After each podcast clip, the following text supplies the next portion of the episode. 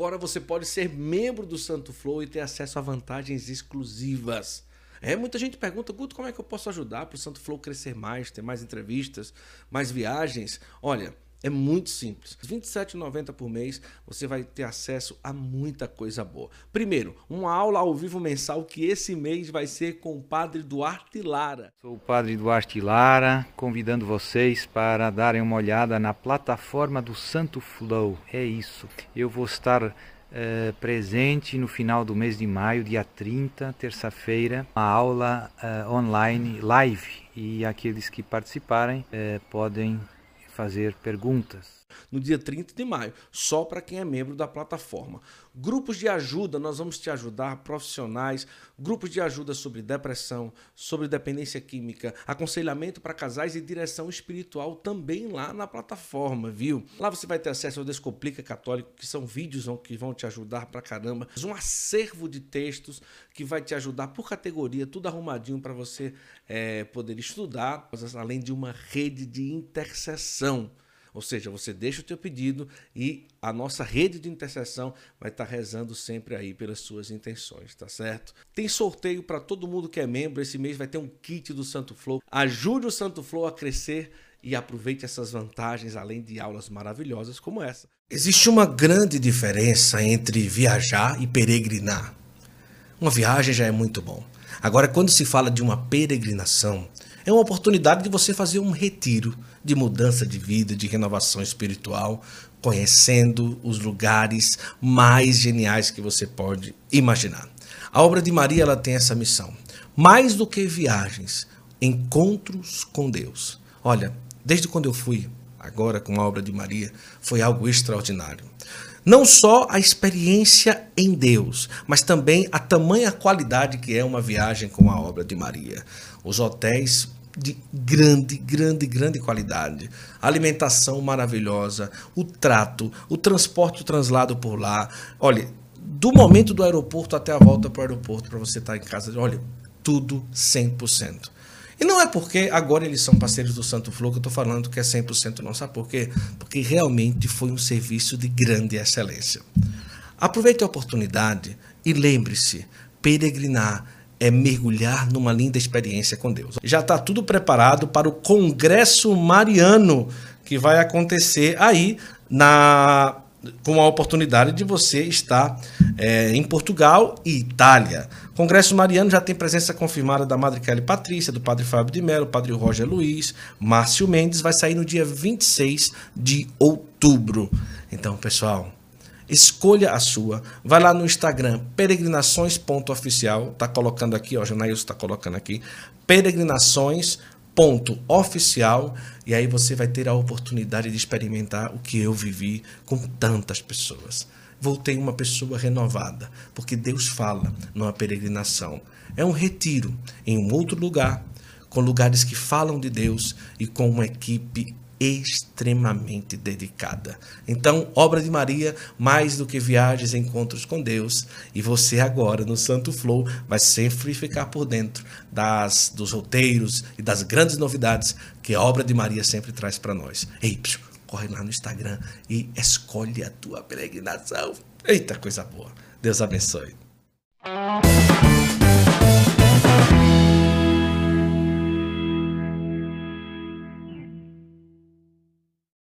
Começa agora mais um episódio do nosso Santo Flow Podcast. Que Deus abençoe a você e toda a sua família. Seja bem-vindo, bem-vinda. Estamos aqui diretamente dos nossos estúdios de Pindamonhangaba. a casa da Cessi. E do nosso convidado hoje. Nossos estúdios, é, nossos estúdios, não é não? Ah, pensei que era. Até, filial. Eu tava filial, me filial. filial é. Olha, vem pra cá, senta com a gente na nossa, nessa mesa tão bonita, tão chique aqui que o Santo Flow está hoje, esse cenário belíssimo. Eu quero pedir para você uma coisa. Vai lá, compartilha essa live de hoje. É realmente um Santo Flow que eu já esperava há um bom tempo. Da outra vez o convidado não se dispôs a gravar. Brincadeira. mas a correria não, não nos proporcionou a gravação, mas chegou o dia e eu tenho certeza que vai ser um Santo Flow muito especial e vem com a gente, tá? Lembrando que você pode ficar à vontade para compartilhar essa live, mandar o link para todo mundo, porque hoje a nossa conversa vai ser realmente muito boa, tá bom? É o seguinte, nosso convidado de hoje, ele é teólogo, ele é historiador, tem pós-graduação em Sagradas Escrituras. Além disso, é, passou por uma faculdade que poucas pessoas teve a graça de passar. Ele é neto do padre Jonas Maria, nossa. Mas é, neto do Monsenhor Jonas, filho do Dunga, viveu a sua infância e adolescência inteira na Canção Nova como filho do Dunga e da Neia, isso é um apêndice, porque hoje é um dos melhores professores de teologia, um dos melhores que consegue passar a teologia de uma forma leve, com muita responsabilidade e, ao mesmo tempo, com um olhar muito interessante sobre tudo aquilo que se fala de Sagradas Escrituras, teologia, doutrina da igreja. E o professor Felipe Santos está aqui hoje no Santo Flow. Além de tudo, é um desenhista extraordinário. Vai desenhar aqui no Santo Flow, ao vivo e a cores, hoje com a gente. Chegou o dia, cara. Show oh, de bola. Não tem mais para onde correr, né? Olha, essa camisa bonita aí, ó. Café, bolinho e teologia, né? Inclusive tem plataforma de estudo que a gente vai falar sobre isso também. Tem programa na TV Evangelizar, tem todo um trabalho de evangelização nas redes sociais, na televisão. E eu acho muito bom. Não que eu quisesse que tivesse café e bolo aqui. O que, que foi, minha filha? Ah, não tem problema. Ficou com medo de cair na minha cabeça e ser um acidente. E ela foi, ai meu Deus. Não que eu quisesse que tivesse bolinho e café aqui, também não era a minha intenção, né? Talvez a, a mesmo tendo muito tempo esses dias, não preparou, né? Não preparou. Mas tudo bem, isso aí a gente deixa para lá. Ela não está aqui escutando, Sim. a gente pode falar à vontade. Né? Ela não ia querer fazer pra gente também. Ah, é? Bem-vindo, cara. Que bom, chegou o dia, né? Muito bom. Obrigado, eu fico muito feliz aqui de estar tá aqui. Já é legal demais acompanhar, né, um, um pouquinho assim da a, a correria de vocês, né? E de repente, né, tá aqui agora né, gravando, falando um, um pouquinho, né, como amigos e também como parceiros, né, de, uhum. de missão, de evangelização. É muito legal poder partilhar com o pessoal que está acompanhando em casa aí um pouquinho do, vamos dizer assim, né, o nosso trabalho, é. né? Eu fiquei preocupado, cara, que eu falei um monte de coisa sua e ainda não terminei. Não falei que você é baixista. Não falei que você é, é, toca na banda do seu pai e tal, não sei o que e tudo. Deixa eu fazer um pix aqui para minha mãe, que ela tá cobrando aqui. Que coisa terrível, né? É assim mesmo, mãe, eu te amo, mãe. Na hora da gravação, vou mandar aqui. Mas eu, eu esqueci de falar isso. Agora, uma coisa que eu queria perguntar logo de cara. Você viaja tocando com o Dunga, e eu tenho certeza que pelo menos uma pessoa em cada show faz esse comentário. Você é a cara do seu pai né? Isso, em certa forma, não chega às vezes a encher o saco, assim, de, ah, quer dizer, sorrir, nossa, o sorriso é igual, nossa, sua fisionomia é a nossa mesma coisa de ver o Dunga, meu Deus. Você é, leva de boa? É engraçado que, assim, quem é próximo mesmo da família é, diz que eu pareço mais com a minha mãe. Caramba! É, fala que eu pareço mais com a dona Neia. E tem alguns, alguns primos ali por parte de, de mãe, né? Sim que a gente tem mais sangue de índio, né? Ah. Aí tem a pele mais morena, avermelhada, cabelinho preto escorrido lisinho, e tal, lisinho, lisinho. lisinho né? é, mas eu peguei também um pouco da barba do meu avô, por parte de mãe, né? Mas a princípio o pessoal fala: Nossa, você é a cara do seu pai e tal. Eu acho super legal, né? Desde criança cresci com. com como é que fala? É, o apelido, né? Dunguinha, né? Ah, você é o Dunguinha e tal, não sei o quê. Né? É mó legal. E eu achava bacana. E eu, tipo assim, eu, eu digo que eu sou o homem invisível. Porque quando era criança, era tipo assim, ah, é o Dunguinha, o filho do Dunga. Tipo assim. Quando eu cresci um pouquinho, a, eu tenho mais duas irmãs, né? uhum. né? A do meio é a Priscila e a Carol é a mais nova. A Priscila, ela sempre foi o destaque. Uhum. Ela sempre foi a, a Miss popular.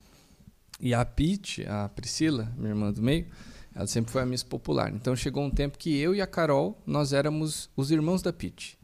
Então, Caramba! É, não, tem, não tinha nome, era o irmão da Pete.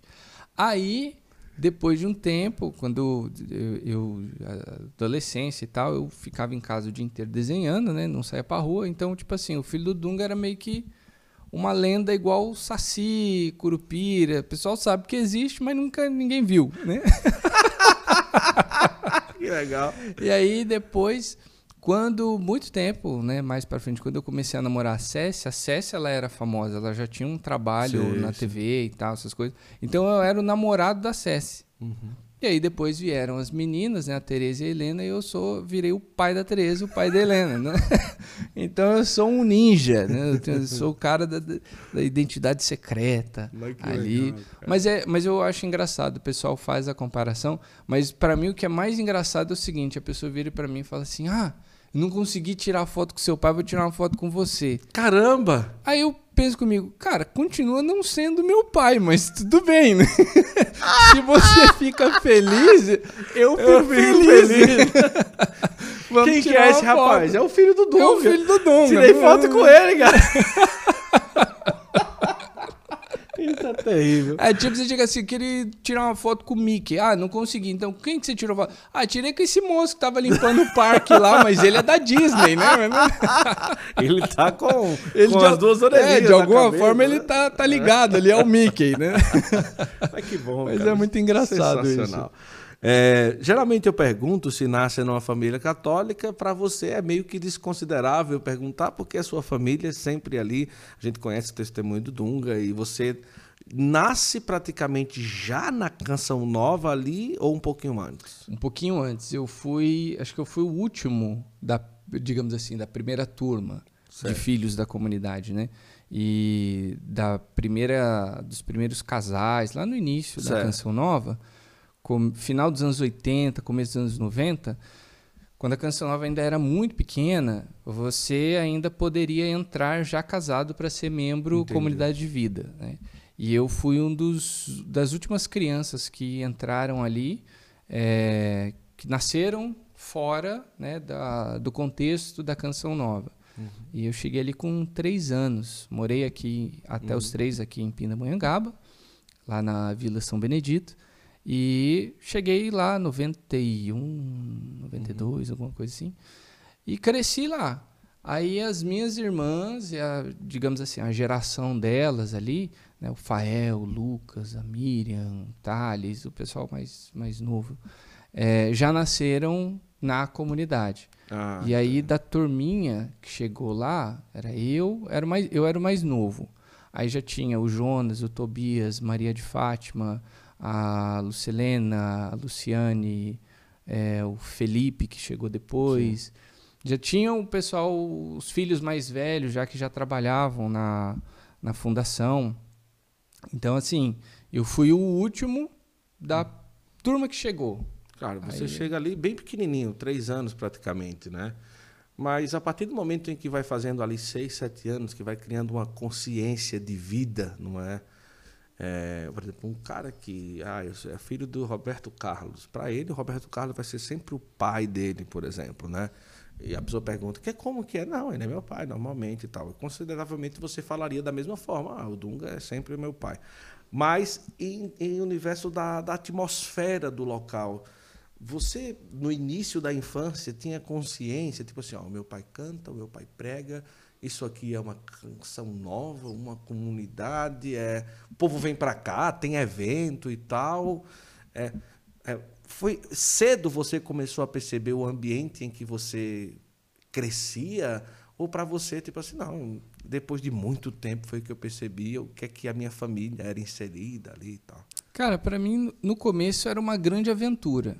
Eu amava a canção nova. Nossa eu não trocaria a minha infância de jeito nenhum uhum. porque quando nós chegamos ali eu cheguei com três anos eu não tinha referência eu tenho vagas lembranças de coisas, assim, tipo uns flash, coisas de segundos assim. de quando eu morei aqui em Pindamonhangaba, ah, né? De, de, andar de moto com meu pai, de andar de bicicleta com, com meu avô, uhum. é, de brincar na rua ali de casa. Vagas lembranças. Vagas lembranças. Bem coisas assim, que de vez em uma vez eu até perguntei para minha mãe, eu, eu lembro disso, o que que era? Aí ela me explica mais ou menos e tal. Uhum. Então, funciona um pouquinho minha memória. Uhum. Né? Mas quando eu cheguei na Canção Nova, para mim era o paraíso. Era a coisa mais legal do mundo. Eu ficava. Uma chácara, era, era né, uma cara? chácara gigantesca, um terreno, um terreno enorme.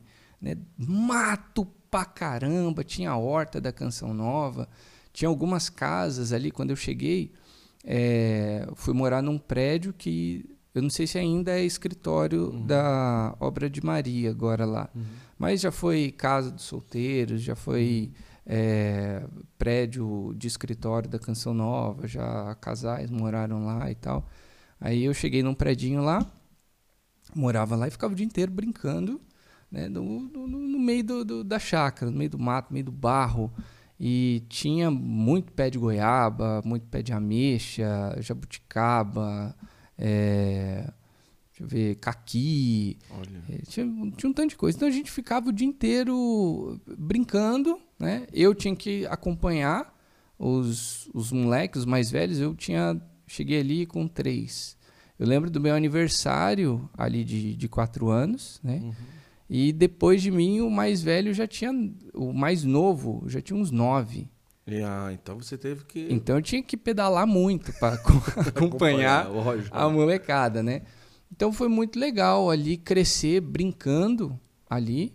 A minha rotina durante um, um bom tempo, assim como é de qualquer criança hoje, né? É escola, casa. Uhum. Então ia para escola, ficava na escola, meu pai me pegava na escola, voltava para casa e ficava brincando e não teve jeito. Inteiro. A referência de avô ali realmente se tornou o Monsenhor Jonas, né? Sim. Não teve jeito, né? Porque ele estava ali, né? Direto, né? Não, é, e para mim, é, é aí que eu acho, assim, que eu fui privilegiado. Uhum. Aí, aí eu fui privilegiado. Só uma dúvida. Você, você conferiu se está pegando daqui ou do, do PC? Porque às vezes quando tira e coloca, pode ser que... É, tá, tá, você confere se está no nome microfone lá nos três pontinhos. Só isso mesmo, porque eu fiquei em dúvida agora.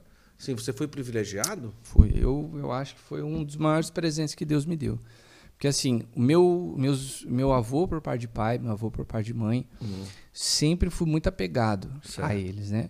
O meu avô por parte de mãe morreu quando eu era muito pequeno, né? mas eu adorava brincar com ele. É, ele era incrível. Uhum. Né?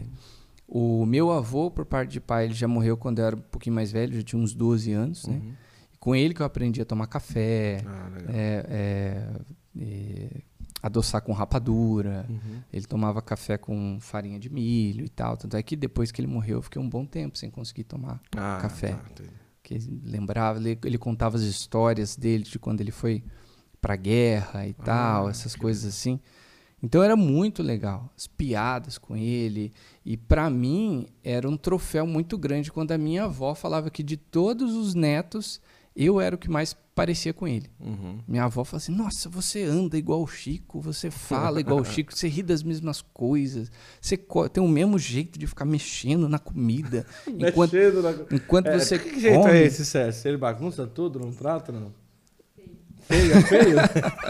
feio, ela só falou você feio. Você toma café igual ele e tal. Então, para mim, isso era, assim, era muito legal, porque meu avô era realmente um herói. Eu gostava muito de ficar com ele. Então, quando ele morreu, eu senti muito, sabe? E era ao mesmo tempo muito legal porque a relação que o meu pai tinha com o Padre Jonas, para mim era um negócio muito mágico. Uhum. Para mim era uma coisa assim, tipo, meu pai era o Rei Arthur, o Padre Jonas era o Mago Merlin, sabe? era um negócio incrível, incrível mesmo, sabe? E quando eu fui começando a, a entender que nós estávamos ali e tal, o padre ele ainda tinha um contato muito grande com todos os membros da uhum. comunidade, porque a comunidade era muito pequena. Uhum. Né? Depois, claro, vai crescendo, a logística uhum. é natural que tudo comece a ficar mais complicado. Mas o padre direto estava em casa, aniversário, dava o primeiro pedaço de, de bolo para ele e tal. Uhum. Ele ia lá em casa, tomava café, conversava com a minha mãe, conversava comigo. Quando a gente gravava algumas coisas do Cantinho da Criança, ele fazia questão de estar junto com, com os filhos é, da comunidade, porque ele tinha essa preocupação muito grande de tipo assim, a vida missionária ela é puxada. E ele tinha esse medo da gente é, ter essa ideia de que o padre está tirando os pais de dentro de casa, né? Então ele era muito preocupado, era muito carinhoso nesse sentido. E eu nunca tive essa sensação de que, ah, meu pai está saindo. Eu achava muito legal uhum. ele com, com o padre. Tanto é que eu lembro dele contar né, das, das pregações. Eu ficava com a minha mãe ali no Capelão de Sapé. É, quando minha mãe não falou assim, não, você não vai brincar agora, que agora a gente está ouvindo a formação do padre aqui. E ele falava sobre os finais dos tempos, ele falava sobre a missão da canção nova, sobre preparar o caminho do Senhor, sobre ser uma espécie de não não é no sentido de revolução, mas uma esperança, né? Uma é, um refúgio para os cristãos nos finais dos tempos. Uhum. Então, para mim, eu foi muito, sempre foi muito claro o que nós estávamos fazendo ali na Canção Nova. Uhum. O que, que nós fazíamos? Nós preparávamos o caminho do Senhor, como uhum. ele cantava na música. Sim, né? Sim. Então, para mim, era tudo muito real, era tudo muito verdade uhum. o que ele falava. Eu nunca, nunca duvidei. E eu achava engraçado que em muitas pregações, o meu pai falava assim: Nossa, porque uma vez é, o padre Jonas, quando falava do centro de evangelização a gente que ficava em volta dele falava assim: o padre está viajando. Uhum. Eu ouvia isso. Para nós, os filhos ali, não era viagem, uhum. era verdade. Uhum. Se o uhum. padre estava falando, uhum. ia acontecer. Entendi. Entendeu? Então eu lembro de uma vez que nós fomos lá no onde é o centro de evangelização, antes era uma represa ali da, da Sabesp. Depois que não sei para onde que foi a água, né? Mas ficou um tempão, assim, um, um barro. A gente brincava lá. Não sei né? como tirar a água. Não sei como é que tiraram a água dali, mas essa parte eu não sei, né? Na teologia não me explicaram. mas ficou um barrão, a gente brincava lá. Disputava quem ia mais longe, assim, né? Sem afundar completamente no, no barro. A gente fazia corrente, assim, para puxar o outro. Sim. Era a nossa diversão. Mas eu lembro que uma vez o padre desceu ali com toda a comunidade. E onde dava para ficar mais tranquilo, ele começou a contar dos planos, né? E eu lembro que né, numa pregação que meu pai falou disso, ativou hum, essa memória. memória. Eu falei assim, não, eu estava lá. E para nós era assim, ele falou, tá vai acontecer, é uma questão de tempo, né? Então, para mim era uma coisa muito legal. Eu via nos personagens que eu gostava das, uhum. da, da história, né? Digamos assim, no padre e no meu pai, a versão real da ficção. Agora, o pessoal às vezes pode imaginar, ah, filho do Dunga, vive a vida inteira na Canção Nova. É, eles devem passar o dia em adoração. Quando não estão na escola, eles, eles vão para adoração, eles, eles servem, participam de todos os acampamentos, né? E tal. E o Dunga deve ficar o dia inteiro cantando: Deus deu um coração para eles, né? Meu filho, pare de ser maltratado. Né? É, alguma coisa nesse sentido, né? Mas não era disso que vocês brincavam, ou não era assim, não era bem assim o dia a dia. Não. Vocês tinham brincar. De que, que vocês brincavam? Como que eram? Era muita aventura, era muito perigoso, como que era? Olha, eu brincava nossa diversão ali era uma das diversões era caçar cobra. Nossa senhora. E era muito legal, porque assim.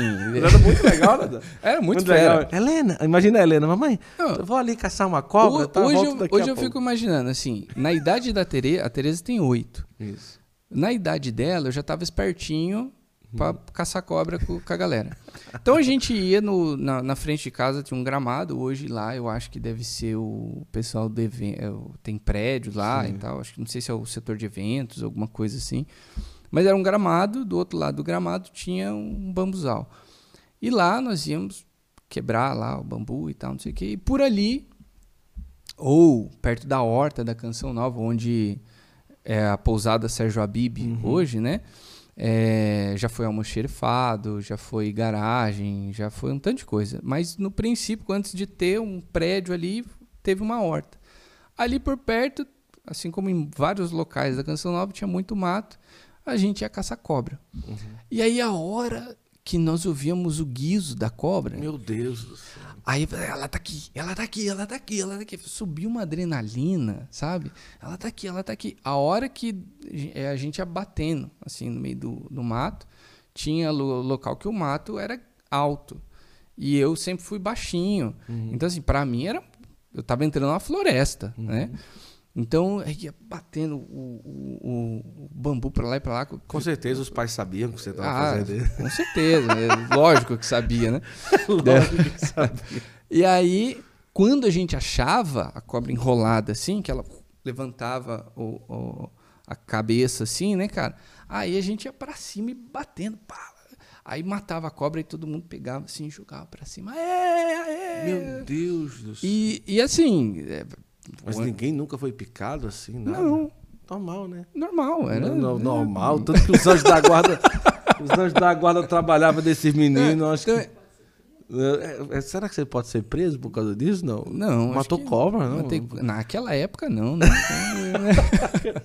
hoje, hoje você não pode. Cobra, tartaruga, né? O que mais que vocês né? brincavam assim? Brincadeiras aí, saudáveis, né? Aí a gente, Nova, a, gente brinca... a gente brincava no. Como é que fala? De jogar pedra em caixa, em caixa de marimbondo. Ah, é ótimo isso. Aí e, e pegava. A minha mãe nunca me deixou ter estilingue. Ah, tá. Aí, tá. Ela foi muito prudente, né? Aí...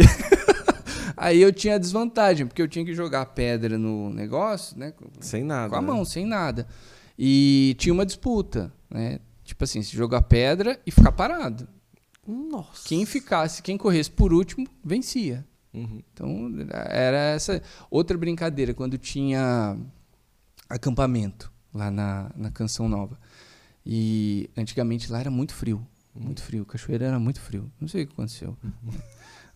Muda já, a terra, é. terra plana girou. Né? terra plana girou. mas aí, mas aí o, o, Como é que fala? Aí ventava muito. Nossa, final de acampamento, o pessoal é, arrumando as coisas, indo embora. Às vezes chovia pra caramba e ventava e caía bambu. Né? Às vezes nos meios da barraca. A uma das brincadeiras era o quê? A gente ficar em volta, ali. Ficava assim. A hora que o bambu ia cair, a gente tinha que ficar na reta do bambu o último que saísse ganhava. Meu ele era o mais corajoso. Então, brincava dessas coisas. Aí brincava na, nas construções, né, de jogar o, o, o de brincar de esconde-esconde, esconder na betoneira, tentar girar com o amigo dentro. É... Olha, você quer que seu filho tenha uma infância totalmente segura? Pede para ele ir lá, viver um tempo na Caixa Nova. Mas claro, hoje não, talvez não seja tão assim, mas porque naquela época não, naquela, realidade. Não, e naquela... Como também eu brinquei muito de na... coisas mais. É, a gente né? brincava na. ficava subindo nas árvores, tentava fazer casinha na árvore, jogava bola, né? É, deixa eu ver o que mais. Ah, a gente brinca. Tinha um riozinho, ainda corta canção, mas agora uhum. tá tudo com bloquete, né? A gente brincava de, de, de tentar passar pelo, pelo rio, tinha parte que era mais funda, né? Uhum. Aí Quer dizer, fundo assim, pra gente que era criança, né? Uhum. Então, descia o, o, pé inteiro. Eu brincava com a galera, né? Que eu, o padre José Augusto contava muito essa história. De que eu falava pra galera, falava assim, ó, oh, Jesus andava sobre as águas, né? né? Quero ver se você tem fé também, duvido se andar aí. Aí a galera caiu, eu falava, aí, ó, tá vendo? Você não tem fé, você escorregou e caiu. que da hora. E uma das vezes o padre José Augusto viu e deu risada. e aí, em diversas humilhas, ele contava essa história, assim. Tem história você estava um dia em cima de uma casa, em cima da casa? Você da minha casa. Isso, da sua É porque foi o seguinte, é, sempre que meu pai voltava de missão, ele me trazia um presente. E sempre que ele ia, ele virava para mim e falava assim: Filho, o que, que você quer de presente? A minha mãe já olhava para ele assim: Tipo, esse moleque é maluco. Você não tem que fazer essa pergunta para ele. você, tem que, você tem que afirmar que você vai trazer alguma coisa, é. né? E vamos nos certificar de que ele não vai usar isso como. Uhum. Que eu sempre gostei muito de arte marcial. Então, minha mãe virava para mim: Filho, o que você quer de presente? Uma espada. É, tá. Não. Arco flecha? Não. Estrela ninja? Não. Num tchaco? Não. Filho, um brinquedo, uma espada de brinquedo. Não. e aí um dia eu pedi pro meu pai, eu vi um, um episódio do Jiraiya lá, de um cara que lutava com um bumerangue. Falei, minha mãe não vai me dar uma espada, eu quero um bumerangue. Meu pai me trouxe um bumerangue. Aí um belo dia eu joguei o bumerangue, ele foi. Só que quando ele voltou, bateu um outro vento, ele ficou no telhado de casa. Ficou lá um tempo. Passou os dias, um amigo meu, Tobias, que era o, o mais novo, uhum. né? É, do, entre os mais velhos era o mais novo. Ele virou para mim e falou: Felipe, aprendi como subir no telhado das casas aqui. Eu falei: quero aprender. E tinha uma manha, porque lá na Canção Nova, você chega hoje pela entrada dos ônibus, Sim. né? É, quando você olha para o seu lado direito, você vê aquele monte de casinha é, é. ali, né? E aí tem uma das últimas lá embaixo, que se eu não me engano, a, a distância do corredor né, que separa uma outra é Sim. é um pouquinho menor. Então você consegue subir e pular no telhado Entendi. aqui. Aí para você ir pulando de telhado em telhado é mais fácil. Aí ele me ensinou essa manha. aí fui com ele. Aí a hora que eu tava lá em cima, eu falei, cara, meu bumerangue. Meu bumerangue. Eu vou pegar meu bumerangue, olha como Deus é bom, né? como Deus é bom. Olha como Deus é bom. Aí fui indo e tal, tal, Aí a hora que eu cheguei lá, eu vi o meu bumerangue, ele tava encaixadinho assim, ó, no meio das telhas. E era o bumerangue do Batman ainda e tal, mó legal. Aí a hora que eu peguei assim, eu levantei e falei, Tobias, achei o meu bumerangue. A hora que eu olhei pro lado, minha mãe. A nega. Entrando em casa. Meu Deus. Cara, é, é, se eu. A minha mãe ali vindo. Parecia que, tipo, a morte tava do lado dela, assim, ó. Amolando já a, a, a foice, sabe? Dando risada. tipo assim, é hoje, dela, moleque. É hoje, moleque. Não foi com a cobra, não foi no meio do barro. Não, é hoje, é hoje. Se prepara. Já entrega a alma. cara, eu sei que eu, eu, assim, eu congelei. Eu falei, cara, eu descer, eu pular daqui vai ser a mesma coisa, é. Aí eu lembro que a hora que eu desci em casa, a, mãe, a minha mãe falou aquela, aquela velha mentira, toda mãe, pode passar, não vou te bater. Cara, mas a minha mãe me deu uma surra, velho. Mano, ela me deu uma surra. Mas, tipo assim, hoje, né? Eu ainda. Imagina a CS chegando em casa, e, e, de repente, a hora que ela tá aqui, ela olha ali em cima a Tereza. Olha, mãe, peguei meu bumerangue. loucura. É. Tem um treco, entendeu? É, Ia dar uma surra? Não, imagina, né? ia não. Ô, oh, minha filha, que lindo. Ai, né? que lindo, filho. Agora pula que eu te pula. pego, né? então, então, assim, é, essas eram as, as brincadeiras ah, que a muito, gente. Muito a, tranquilo. As aventuras Nossa. que nós, nós fazíamos Enquanto lá. O pessoal tava no rincão, assim. Preparai o caminho, fogo oh. suave, nem tudo. Espírito Santo e o menino, a cobra, cobra. Não, uma vez o meu pai estava indo para uma formação lá na casa de Maria, né? No que ele estava passando, tava é, é, eu e um amigo meu lá, a gente disputando quem consegue chegar mais alto no, num pé de manga lá. Uhum. Aí eu sei que eu puxei um galho lá que estava fraco, pisei no, no outro de baixo assim, quebrou e eu fui, fui caindo. Cara, a hora que eu caí, mas eu caí assim no meio do monte de galho, assim. Sabe quando você cai que você perde o ar? Sim, sei, sei.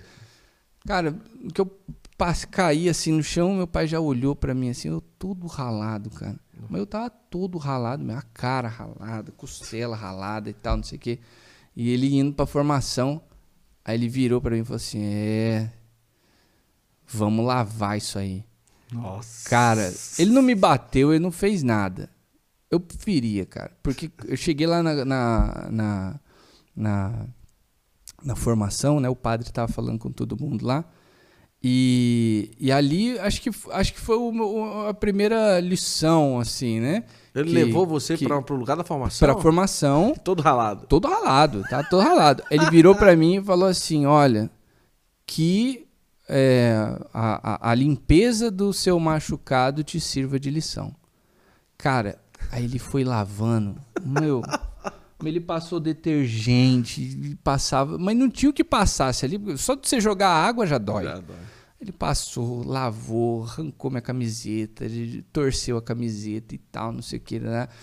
Aí, a hora que eu tava limpo, mas, mas doendo, cara. Não, não podia encostar Sim. o tecido, porque secava um pouquinho, a hora que Sim, você puxava, cara. grudava. Todo assim, cara. Aí eu lembro que ele deu risada, ele falou: Ê, moleque, hein? Vai, vai brincar. Caramba, e você foi? E foi. Ah, fui, na, fui pra casa. Brincar como? Não, não conseguia. Aí foi legal que depois ele falou pra mim, né? Tomar cuidado e tal. Deu a bronca e tal, essas coisas assim. Mas Naquele momento eu já falei assim, não, peraí. já tem que tomar cuidado, que tomar né? Cuidado porque pode acontecer. Ainda bem que ele passou ali, né? Eu não é. sei se ele estava atrasado, o que aconteceu, né? Meu anjo da guarda falou com o dele, falou, ó, hoje eu não consigo segurar esse moleque. Dá um jeito aí do Dunga atrasar, porque senão ele vai ficar caído aí, sabe lá quem que vai ajudar ele. Às vezes né? a gente pensa, né? O cara vai dar formação, ele tá uma hora ali rezando, se preparando, mas ó, a realidade de quem é pregador, formador, é, vive na missão é a mesma realidade de qualquer outra, né? Chega, passa, o filho cai numa árvore, coisa simples assim acontece. Coisas simples acontecem no dia a dia, né? Mas é, daqui a pouco eu quero entrar. Hoje eu quero também dar uma passeada sobre algumas curiosidades né, bíblicas, sobre algumas coisas bem legais. Né? O Felipe é um cara extraordinário quando se fala de Bíblia, de teologia né, e tudo. A gente vai entrar por muita coisa bacana também aqui. E, e também sobre outros assuntos que eu quero chegar também. Porém, é, eu queria. Você tinha que idade quando aconteceu aquele assalto na Canção Nova? Nossa, eu tinha. É, 15, 15, 16 anos. Mas acaba, mas você é, part, participa não, porque você não estava assaltando. mas você é, se envolveu de alguma forma? Sim, sim. Ó, Onde que você estava? Ali, deixa eu até para explicar mais a complexidade. A Canção Nova, ela hoje né, o, o, ao redor da Canção Nova virou uma espécie de novo centro de sim, Cachoeira sim. Paulista. É. Né? Então tem muita pousada, tem área mais iluminada. Não é a Canção Nova tem... que é em Cachoeira. Cachoeira, Cachoeira é, é ao redor da é, Canção Nova. Essa é a grande verdade. Só que lá na Canção Nova, é, o terreno até então era, era atrás do cemitério. Tipo, o cemitério já é longe da, da do centro da cidade, né? A uhum. Canção Nova era além, era algo completamente fora. E muitos ali, é, a galera que usa droga e tal, pulava o muro do cemitério e às vezes iam roubar a canção nova. Então, já, quando eu era criança, eu já convivi muito com cenas assim, de chegar de Pindamonhangaba, que a gente passava o final de semana uhum. na casa dos avós, dos primos e tal. Aí, antes de dormir, ia tomar uma água na, na cozinha e tava a janela tudo quebrada, a porta toda torcida, a televisão não estava lá, o videocassete não estava lá. Olha. Já aconteceu episódios na Canção Nova, onde hoje é o prédio da administração. Antes era o Davi, eram as salas lá que tinham os uhum. estúdios, tinha o setor do, do pessoal que embalava as coisas para enviar, as fitas cassete, né, uhum. os VHS e tal. É, e tinha o setor da duplicação, tinha aquele monte de videocassete lá e tal, ia uhum. duplicar as, as palestras e tal. E roubaram aquilo lá. Já teve episódio do, de amanhecer assim na troca de segurança, tava os seguranças amarrados no, no poste. Sim, sim. Então eu, eu já tinha um, uma experiência muito ruim. Em casa lá já tinham assaltado três vezes já. Uhum. Então eu já tinha esse medo. E aí, uma vez eu estava na casa de um, de um amigo, lá na Canção Nova, os pais dele eram da comunidade, ele era um dos filhos da comunidade também. E de repente, ele era vizinho do Felipe e da Paula. Uhum. De repente, é, o Felipe ele entra segurando a mão da Paula, desesperado. Fecha a porta, fecha a porta, eles invadiram e tal, estão querendo pegar a gente e tal. Ficamos desesperados, não sabia o que fazer. O Felipe segurou a porta ali assim. A gente meio assim não sabia o que fazer, o que estava acontecendo. De repente, o cara dá uma pancada na porta assim, o Felipe vai, vem para cá assim e volta. Aí eu, o Sávio e o pai dele, nós fomos lá segurar a porta uhum. para o cara não entrar. E aí eu, eu, ouvi o pessoal de fora lá, é, os outros membros da comunidade, gritando: Ah, ele tá armado, tá armado, fecha a porta, tranca a porta, não sei o que. E a gente ali assim, e eu segurando a porta e tal. De repente, passou, né? Aí a gente começou a entrar nas outras casas para ver se estava tudo bem com todo Sim. mundo, né? Aí eu lembro de, na época, a Paula ainda estava grávida da, da, da, primeira filha dela, da Pamela. E aí ficamos ali com ela, levar água. Tá, você sabe que não está tudo bem, né? Sim, Mas você pergunta para, tipo assim, olha, tô aqui. Uhum. Aí eu, o Felipe, o Sávio, a gente fomos entrando nas outras casas lá para ver como é que o pessoal tava, se tentaram entrar lá também e tal. E no outro prédio, que era o que eu morava, tava tendo uma confraternização do pessoal. Aí o Filipão tentou avisar é, a galera de tipo assim, alguém faz alguma coisa, né, ver se o padre tá bem sim, e tal, essas coisas assim. E tava rolando música, a galera não entendia. Ele pegou o vidro de uma mesa, assim, já da, da mesa da, da sala lá do, da casa do Sávio. Tava quebrado, ele já ia trocar, né? Sim. Ele pegou e jogou lá embaixo, assim, pro pessoal prestar atenção.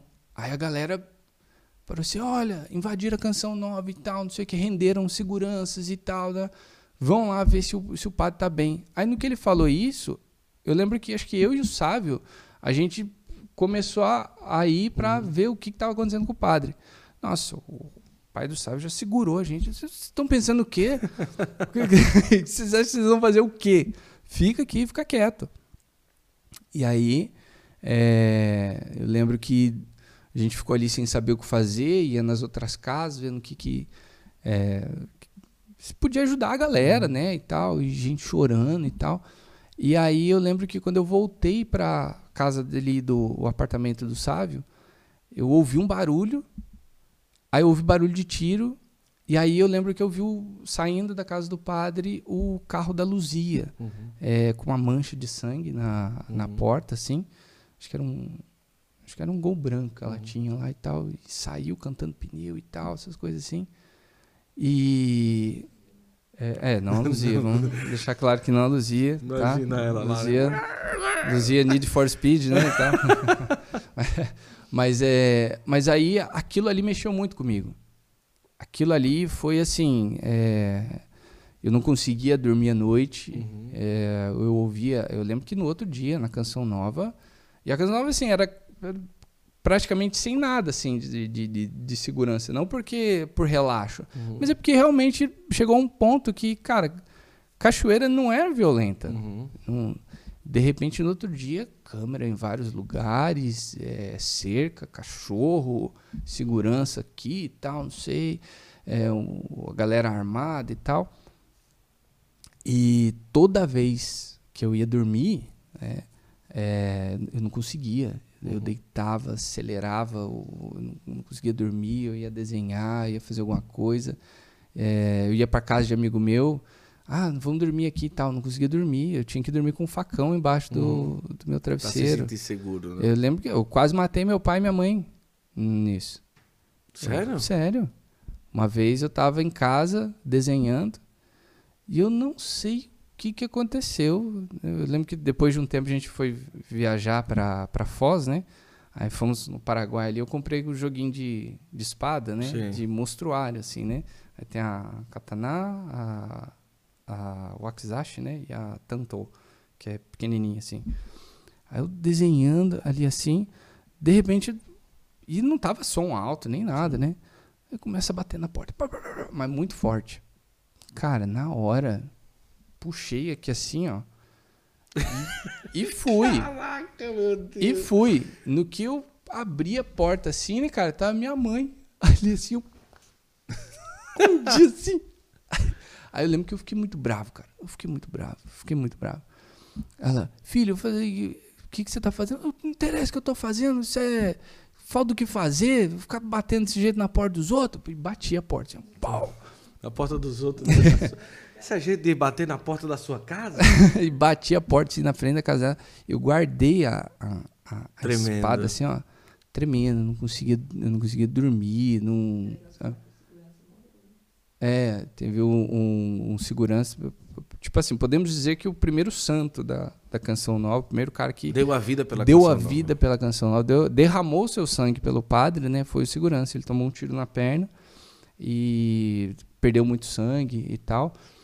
E ele defendeu o padre, cara, porque os caras tentaram chegar lá. A intenção era o padre, dos caras. Não, não era matar o padre, era pegar o dinheiro, porque foi isso foi pós um evento é, da canção cara nova. pensa que o dinheiro e, todo é, fica é, lá. Ele acha que tipo assim, a casa do padre é tipo é o cofre do é tio Patinha, é sabe? Isso, que a gente nada no, no, na moeda e tal, essas coisas. E aí tinha todo um esquema. o cara já tinha um carro esperando eles e tal. É, foram com o carro da Luzia até determinado ponto, pegaram outro carro, foram embora e tal. Mas é, foi assim, foi algo que chocou muito a, a comunidade, sabe? Eu lembro disso, eu lembro que as pessoas falavam sobre isso e tal. É uma coisa. Agora, de 15 anos para cima, já na adolescência, já juventude mesmo e tudo, né? As pessoas talvez considerem que, ah, o filho do Dunga, nossa, com 15 anos ele já fez a primeira pregação, ele rezava três horas por dia e tal, aquela coisa toda. É, com, com, como que foi assim o seu processo para hoje você ser um cara convertido, um cara de igreja? Foi algo natural ou você teve um período que você não queria saber, que meio que chutou o balde, alguma coisa nesse sentido? Como que foi? Cara, eu, eu digo assim, eu, nunca tive um, um, processo de conversão, vamos dizer assim. Uhum. Porque mesmo sendo, mesmo inserido ali, né, eu nunca, eu nunca quis ah, vamos pra balada, não sei o que. Nunca foi meu perfil, uhum. né? É, sempre gostei muito de rock. Uhum. quase não tocava rock, era só música eletrônica, o funk que estava crescendo, né? Sertanejo, não, não curtia. Eu ia onde me agradava o ouvido, né? O Dunga e, também sempre gostou de rock. Sempre gostou de rock também. Então, assim, eu já gostava muito de ficar em casa. Meu sonho era ser desenhista. Então, assim, a minha vida era desenhar de manhã, ir para a escola, desenhar na escola, voltar para a escola, desenhar em casa. Era, o, era o que eu mais amava fazer, sabe? Para muita gente, nossa, o Felipe é santo, o Felipe é isso, não sei o quê. Não, cara, eu só era um cara que gostava de desenhar. Quando pensava assim, ah, Felipe, o que, que você quer ser quando crescer? Eu me imaginava, naquele tempo, queria ser desenhista da Marvel, mas como é que era minha, o que, que eu imaginava da minha vida? Eu, dentro de uma sala, a prancheta, meu nanquim, Tchau. minhas canetas, fazendo desenho dos heróis que eu cresci, né? lendo, aprendendo a desenhar com meu pai. E era aquilo, tomando meu café e acabou. O uhum. paraíso para mim era aquilo, sabe? Era só. Só que aí eu fui convivendo com essa expectativa, vamos dizer assim, né? Você é o filho do Capitão América. Entendeu? Imagina o filho do Capitão América não querer servir o exército. Sim, sim, sim. Entendeu? O filho do Capitão América, de repente, ele não quer cantar o hino, sabe? Hum. Então, assim, para muitas pessoas, eu era meio que um traidor da pátria, sabe? Você, ah, porque você não vai seguir os passos do seu pai, porque você isso e tal. E não por revolta, com a igreja, não por nada. Eu via os frutos do trabalho dele. Uhum. Eu via a verdade naquilo. Eu, eu achava incrível. Para mim, realmente, meu pai era um herói. Ele e uhum. o padre eram incríveis. Eu tinha, assim, um respeito. Eu gostava de ver os dois juntos. Uhum. Né? Eu, eu lembro que eu, tinha, tinha horas que eu imaginava assim, tipo, será que um dia eu vou ter o meu Padre Jonas também? Uhum, eu, vou, eu vou viver essa jornada do herói, uhum. de ter o mestre, de, de ter essa, esse mentor, sabe? Uhum. Então, assim, é, eu olhava para os dois, assim, era realmente incrível. Gostava mesmo. Para mim era. É, era o Luke Skywalker aprendendo com o Mestre Yoda, Isso, sabe? Né? É, era muito legal. Mas eu, eu não me sentia chamado para isso. Eu queria desenhar. E aí, algo que muitas das, das coisas que me incomodava muito era o que? Eu sempre gostei muito de ler, eu sempre gostei muito de estudar, eu sempre. É, tipo assim, eu gostava de desenhar, tinha lá, desenhar elfo, desenhar não sei o que e tal, mas eu gostava do apelo histórico também, né? uhum. né? Desenhar um cavaleiro. Mas que cavaleiro é esse? De onde ele é? Qual é o período? É, o que vai classificar a armadura dele? Qual é o estilo? Então eu, gostava de estudar para desenvolver aquilo que eu estava desenhando, não é simplesmente Sim. pegar o papel e, e, e riscar qualquer coisa, né? Então, para mim era, era, como é que fala? Era muito claro de que eu não queria seguir a vida missionária. Existe uma grande diferença entre viajar e peregrinar. Uma viagem já é muito bom. Agora, quando se fala de uma peregrinação, é uma oportunidade de você fazer um retiro de mudança de vida, de renovação espiritual, conhecendo os lugares mais geniais que você pode imaginar. A obra de Maria ela tem essa missão. Mais do que viagens, encontros com Deus. Olha, desde quando eu fui agora com a obra de Maria, foi algo extraordinário. Não só a experiência em Deus, mas também a tamanha qualidade que é uma viagem com a obra de Maria. Os hotéis de grande, grande, grande qualidade. alimentação maravilhosa, o trato, o transporte, o translado por lá. Olha, do momento do aeroporto até a volta para o aeroporto, para você estar em casa, olha, tudo 100%. E não é porque agora eles são parceiros do Santo Flow que eu estou falando que é 100% não. Sabe por quê? Porque realmente foi um serviço de grande excelência. Aproveite a oportunidade e lembre-se, peregrinar é mergulhar numa linda experiência com Deus. Já está tudo preparado para o Congresso Mariano que vai acontecer aí na com a oportunidade de você estar é, em Portugal e Itália. Congresso Mariano já tem presença confirmada da Madre Kelly Patrícia, do Padre Fábio de Mello, Padre Roger Luiz, Márcio Mendes, vai sair no dia 26 de outubro. Então, pessoal, escolha a sua. Vai lá no Instagram, peregrinações.oficial, tá colocando aqui, ó, Janaílson está colocando aqui, peregrinações.oficial e aí você vai ter a oportunidade de experimentar o que eu vivi com tantas pessoas. Voltei uma pessoa renovada, porque Deus fala numa peregrinação.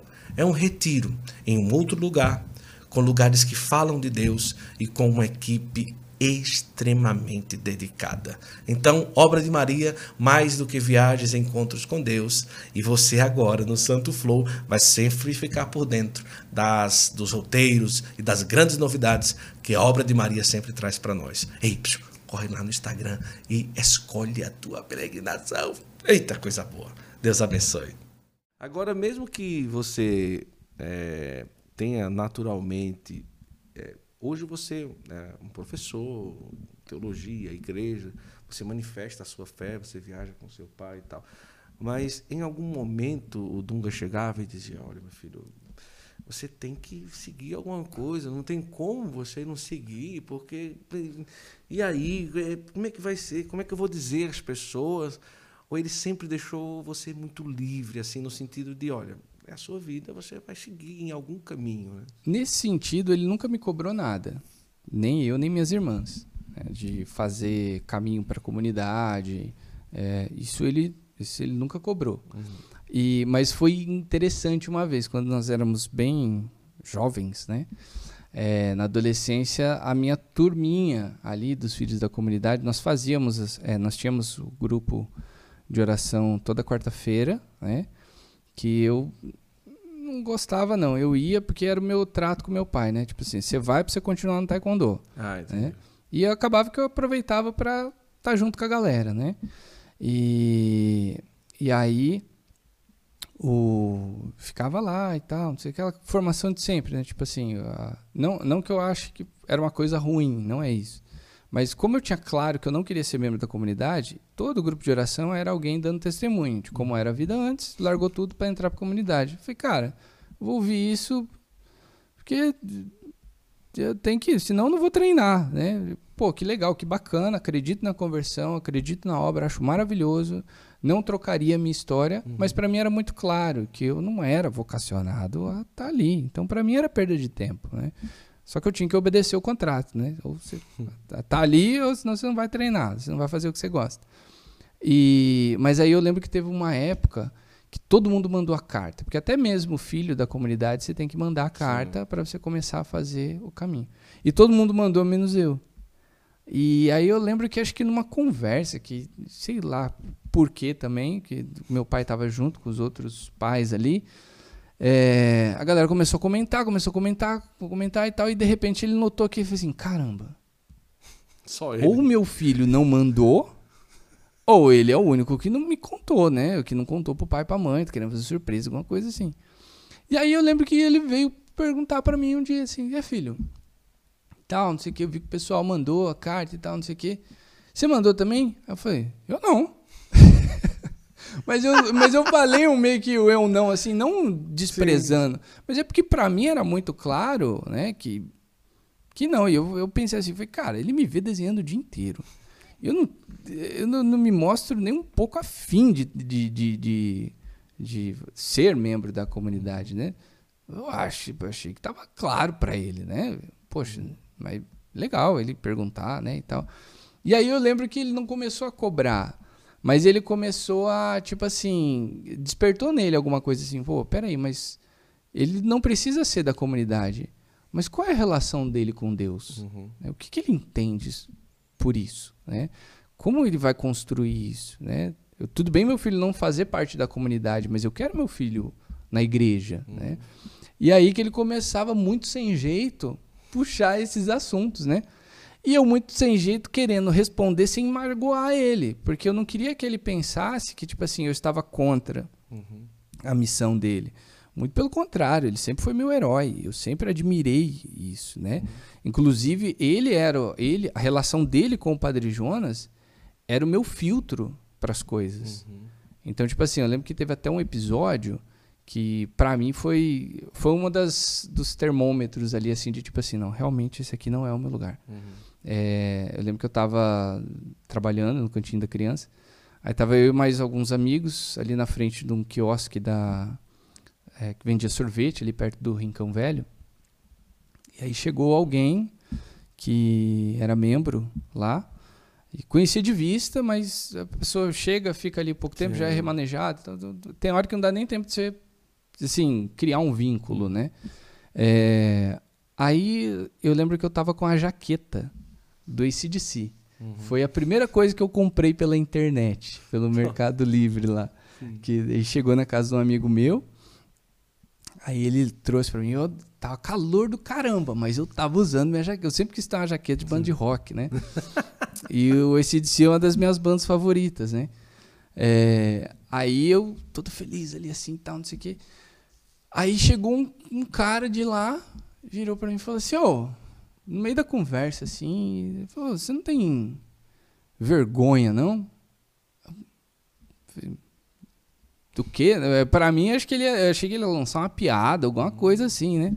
falei assim, não, porque seu pai, ele sobe no palco, ele ele fala de Deus, do PHN, que ele abandonou a vida de droga dele e tal, não sei o quê, um tanto de coisa assim. É, hoje ele é um dos, das referências da música católica e tal. E você aqui, você não acha que você envergonha Putz. o currículo dele? Você, você devia assumir o, o manto, você devia, é, como é que fala? Não dar contra-testemunho e tal. Aí eu parei, eu olhei assim. Falei, irmão, vamos fazer o seguinte. Eu tirei a jaqueta, dá sua blusa. Coloquei a blusa dele colocou minha jaqueta. Falei assim, vamos fazer o seguinte. Eu não sei o que você está fazendo. Não sei qual é o seu histórico. Não sei como você chegou aqui. E você também não tem uma bola de cristal. Uhum. Você não sabe como é que foi meu dia. Você não sabe qual foi a minha última confissão. Uhum. Você não sabe nada. Mas vamos pensar o seguinte: se Jesus voltasse agora, uhum. quem iria com ele? Eu ou você? Ou nós dois. Ou nenhum de nós dois. Aí ele ficou assim. Falei, você consegue imaginar Jesus estendendo a mão ou para mim, ou para você, ou para nós dois, ou para nenhum de nós dois? Aí ele. Hum. Espera um pouco. Devolve minha jaqueta. Uhum. Coloquei. Você acha que Jesus mudou a opinião? Ou mantém? Aí ele ficou olhando para mim assim. Porque o lance dele era a jaqueta, é, né? Do ICDC. Do ICDC. Eu, a banda é tão boa. e aí eu falei assim, irmão, vou falar um negócio pra você. Eu cresci aqui. Eu vi gigantes subirem naquele palco. Eu tenho orgulho muito grande do meu pai. Mas se tem alguém que está arruinando o legado deste lugar, sou eu não. Eu não sei o que te ensinaram, eu não sei como anda a sua formação. Mas se a sua catequese... Ele era membro da comunidade. É. Mas se a sua catequese... Membro de muito tempo, não? Acho que não. Ah, não.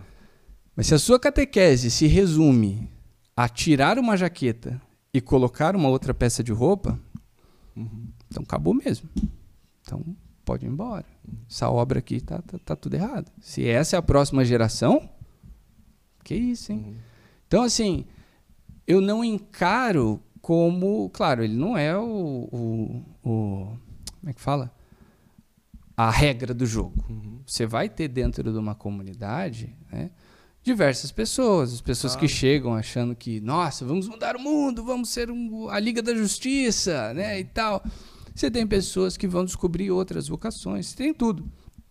Mas naquele momento eu pensei assim, cara, imagine se esse retardado é meu formador. Uhum. Eu passo a vida inteira estudando, convivendo com grandes. Cara, eu convivi ali, vi o meu pai, uma das grandes eh, pregações dele, né? O manter o cativo o homem velho. Uhum. É, quanto vale, quanto custa o seu ministério. Eu não lembro de ver ele pregando, mas eu lembro de ver ele construindo esses uhum. discursos. É, eu lembro da convivência com, com o Eugênio, tive a graça de entrevistar ele uhum. Para um, um, um, primeiro projeto de TCC em teologia e tal. Aí você vai convivendo, você vai crescendo com a galera que é firme mesmo no evangelho. Aí você viu um cara daquele lá, eu falei assim: não, você tá de brincadeira. Não, de jeito nenhum. Eu só entro se na regra de vida de comunidade eu tiver a liberdade de sair no soco com um animal desse. se não, tô fora. Ó, eu vou entrar aqui agora é, num, num momento bem especial, porque eu quero muito tra trazer aqui algumas dúvidas, algumas coisas curiosas sobre Bíblia, sobre história, sobre tantas outras coisas, né? Daqui a pouco nós vamos fazer um desafio de desenho aqui. Em quanto tempo você acha que consegue desenhar alguma coisa que seja visivelmente legal, assim? Ah, minutos, assim. Tipo. Uns, uns três, três minutos. Dois três minutos? minutos dois, dois, três, cinco minutos por aí. Dependendo do que, que, do que for, até mais rápido. Ah, nossa, que coisa. Desculpa aí, né? eu, eu, eu, nunca consegui desenhar nada. Acho que se eu for desenhar um boneco que é que é cabeça, que é alguma coisa. Não, eu tenho outra coisa aqui na minha cabeça. Eu quero. Hoje, eu, hoje vou, vamos fazer um desafio Opa, aqui. Vai vamos. ser legal. Agora, antes disso, eu quero. Primeiro, eu quero presentear aqui o, a, o Felipe, a família do Felipe, Opa. com, com um presente né, do Artesanato Costa, que você já está vendo aí o site do Artesanato Costa. São várias opções de imagens e tal. E, e assim, a gente escolheu essa imagem porque assim você vem de uma, uma, uma família que. É, de uma forma direta é apontado, nossa, a família, a família do Dunga, cara, tal, não sei o que e tudo, né?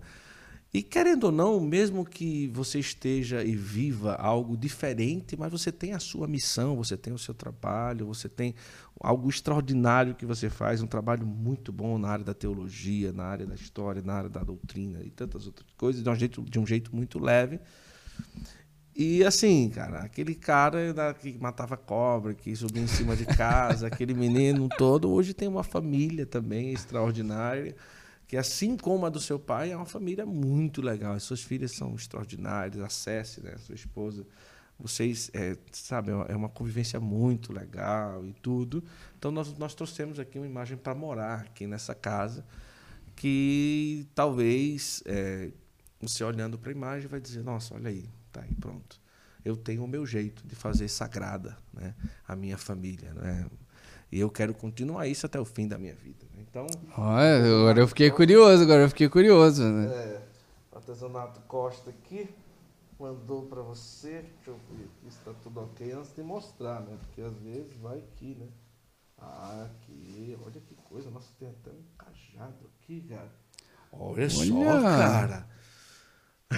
Caramba! É sua, da sua casa, da sua família. Agora tem um cajado, Carol. Deixa eu, deixa eu Logo aqui. você Olha. não ia ter. Logo, logo uma imagem do Felipe não ia ter o cajado um do cajado, São José, né? Olha só. Cara, que linda. Não é linda? É, não tinha ainda a Sagrada Família aqui, não tinha? Deixa eu acertar aqui. Então o artesanato Costa mandou aí essa imagem linda da Sagrada Nossa. Família para você. E sabe o que, que eu acho legal nessa imagem? É, realmente a necessidade nossa, né, como pai, como mãe, é, de levar os filhos, né? É, é, José segurando um lado da mão de Jesus, Nossa Senhora segurando o outro e olhando para ele, né? Talvez, talvez não, foi o que seu pai e sua mãe fez com você, né? E olhando para ela, eu acho que você vai dizer assim, pronto. E agora é a minha vez de fazer com a Teresa, com a Helena e com os outros que virão, não é? Se Deus quiser e nosso Senhor assim permitir. Né? Duas estão no céu, não é? Três estão no céu E, e aí tá aí a Sagrada Família. Bonita, né? Nossa, linda. Logo imagem. você, como desenhista, né? Não, você- é incrível. Não, é de verdade, é incrível mesmo. Porque tem, tem imagem que. Não vou falar mal, né? tal, mas. Eles têm Não vou, licença, não vou falar têm- mal, vou só acabar. Eles têm uma licença poética, né? Com relação a, a proporções, né? Isso, A anatomia. Fica um isso. negócio maior que o outro, assim. Mas aqui tá lindo, tá maravilhoso. É É verdade linda. mesmo. Então você também tem a oportunidade de, na sua casa, eh, ter uma imagem do artesanato Costa. Também quero aproveitar aqui e agradecer a Veste Sacra. Hoje eu estou aqui com a armadura do cristão, né?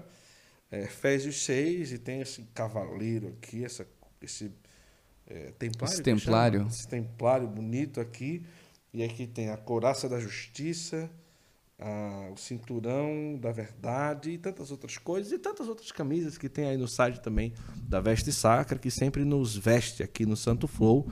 E você pode pedir aí na sua casa uma camiseta extremamente confortável, muito bem, com uma durabilidade maravilhosa, muito bem preparada, não é, para você que deseja também evangelizar através das suas camisetas. E fique à vontade de ir no site da Veste Sacra e pedir na sua casa. E quanto ao Artesanato Costa, tem um cupom Santo Flow 10 para você ir no site do Artesanato Costa e pedir aí a sua imagem, assim como essa imagem belíssima da Sagrada Família.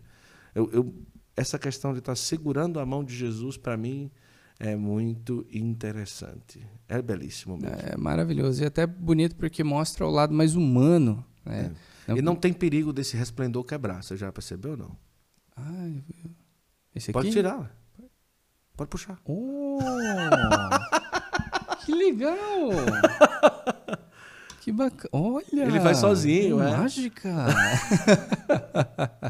É um imã, né? Que bacana! Porque talvez pode é, pegar e cair, É, às quebrar. vezes cai, entorta desenvolveram, um negócio. eles desenvolveram um resplendor que não corre perigo de quebrar. Se, se tocar com mais força, ele sai, mas ele volta. É um Mas imã, né?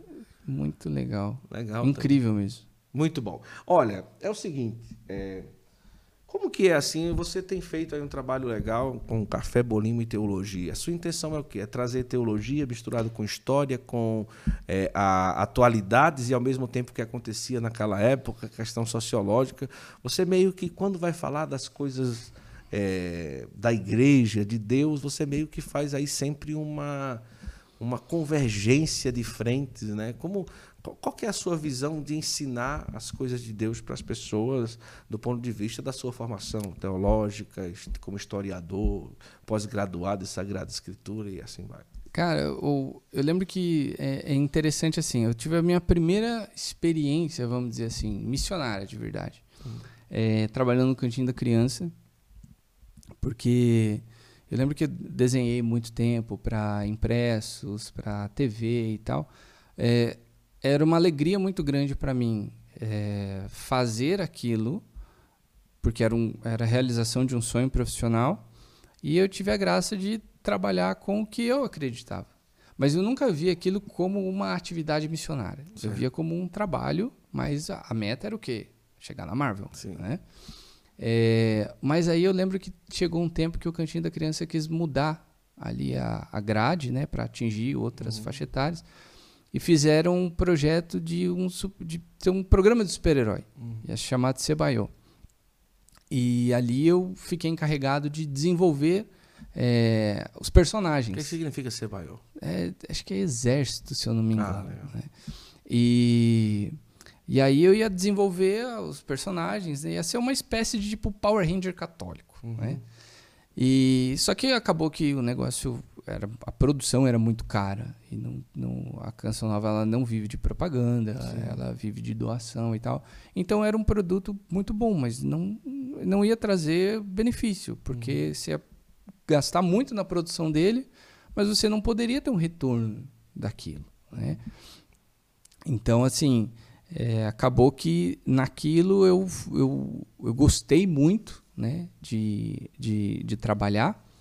E é ali que eu comecei a estudar mais ainda com afinco, porque, poxa, eu gostei pra caramba, de, de- foi muito legal. Conheci outros profissionais que trabalharam lá no, na época da TV Colosso, é, do Castelo Ratimbum, Ilha Ratimbum. Então, como artista, assim, sabe, abriu a, uhum. a, a, cabeça, sabe? Você, você conversa com outras pessoas que fazem outros tipos de arte e tal. Mas ao mesmo tempo eu fui vendo que Deus foi mexendo comigo uhum. ali, sabe? E naquele momento eu comecei a experimentar o êxito de um capítulo que nós terminávamos de gravar. É, eu sou faixa preta de taekwondo e agora azul de jiu-jitsu. Nas cenas de combate eu estava preparando o elenco sim, também, sim. né? Então estava ensinando rolamento pro pessoal, queda. É... Ah, não, ia ser um desenho, ia ser um ia filme. Ia ser um mesmo. filme mesmo. Então eu estava treinando cara, a galera, massa. sabe? Então de manhã eu desenhava, na parte da tarde eu ia cuidar do elenco. Uhum. Então assim, ia passando as primeiras noções, né, de base, é, para o pessoal ter uma coreografia, fazer uma coreografia Sim. bonita e tal.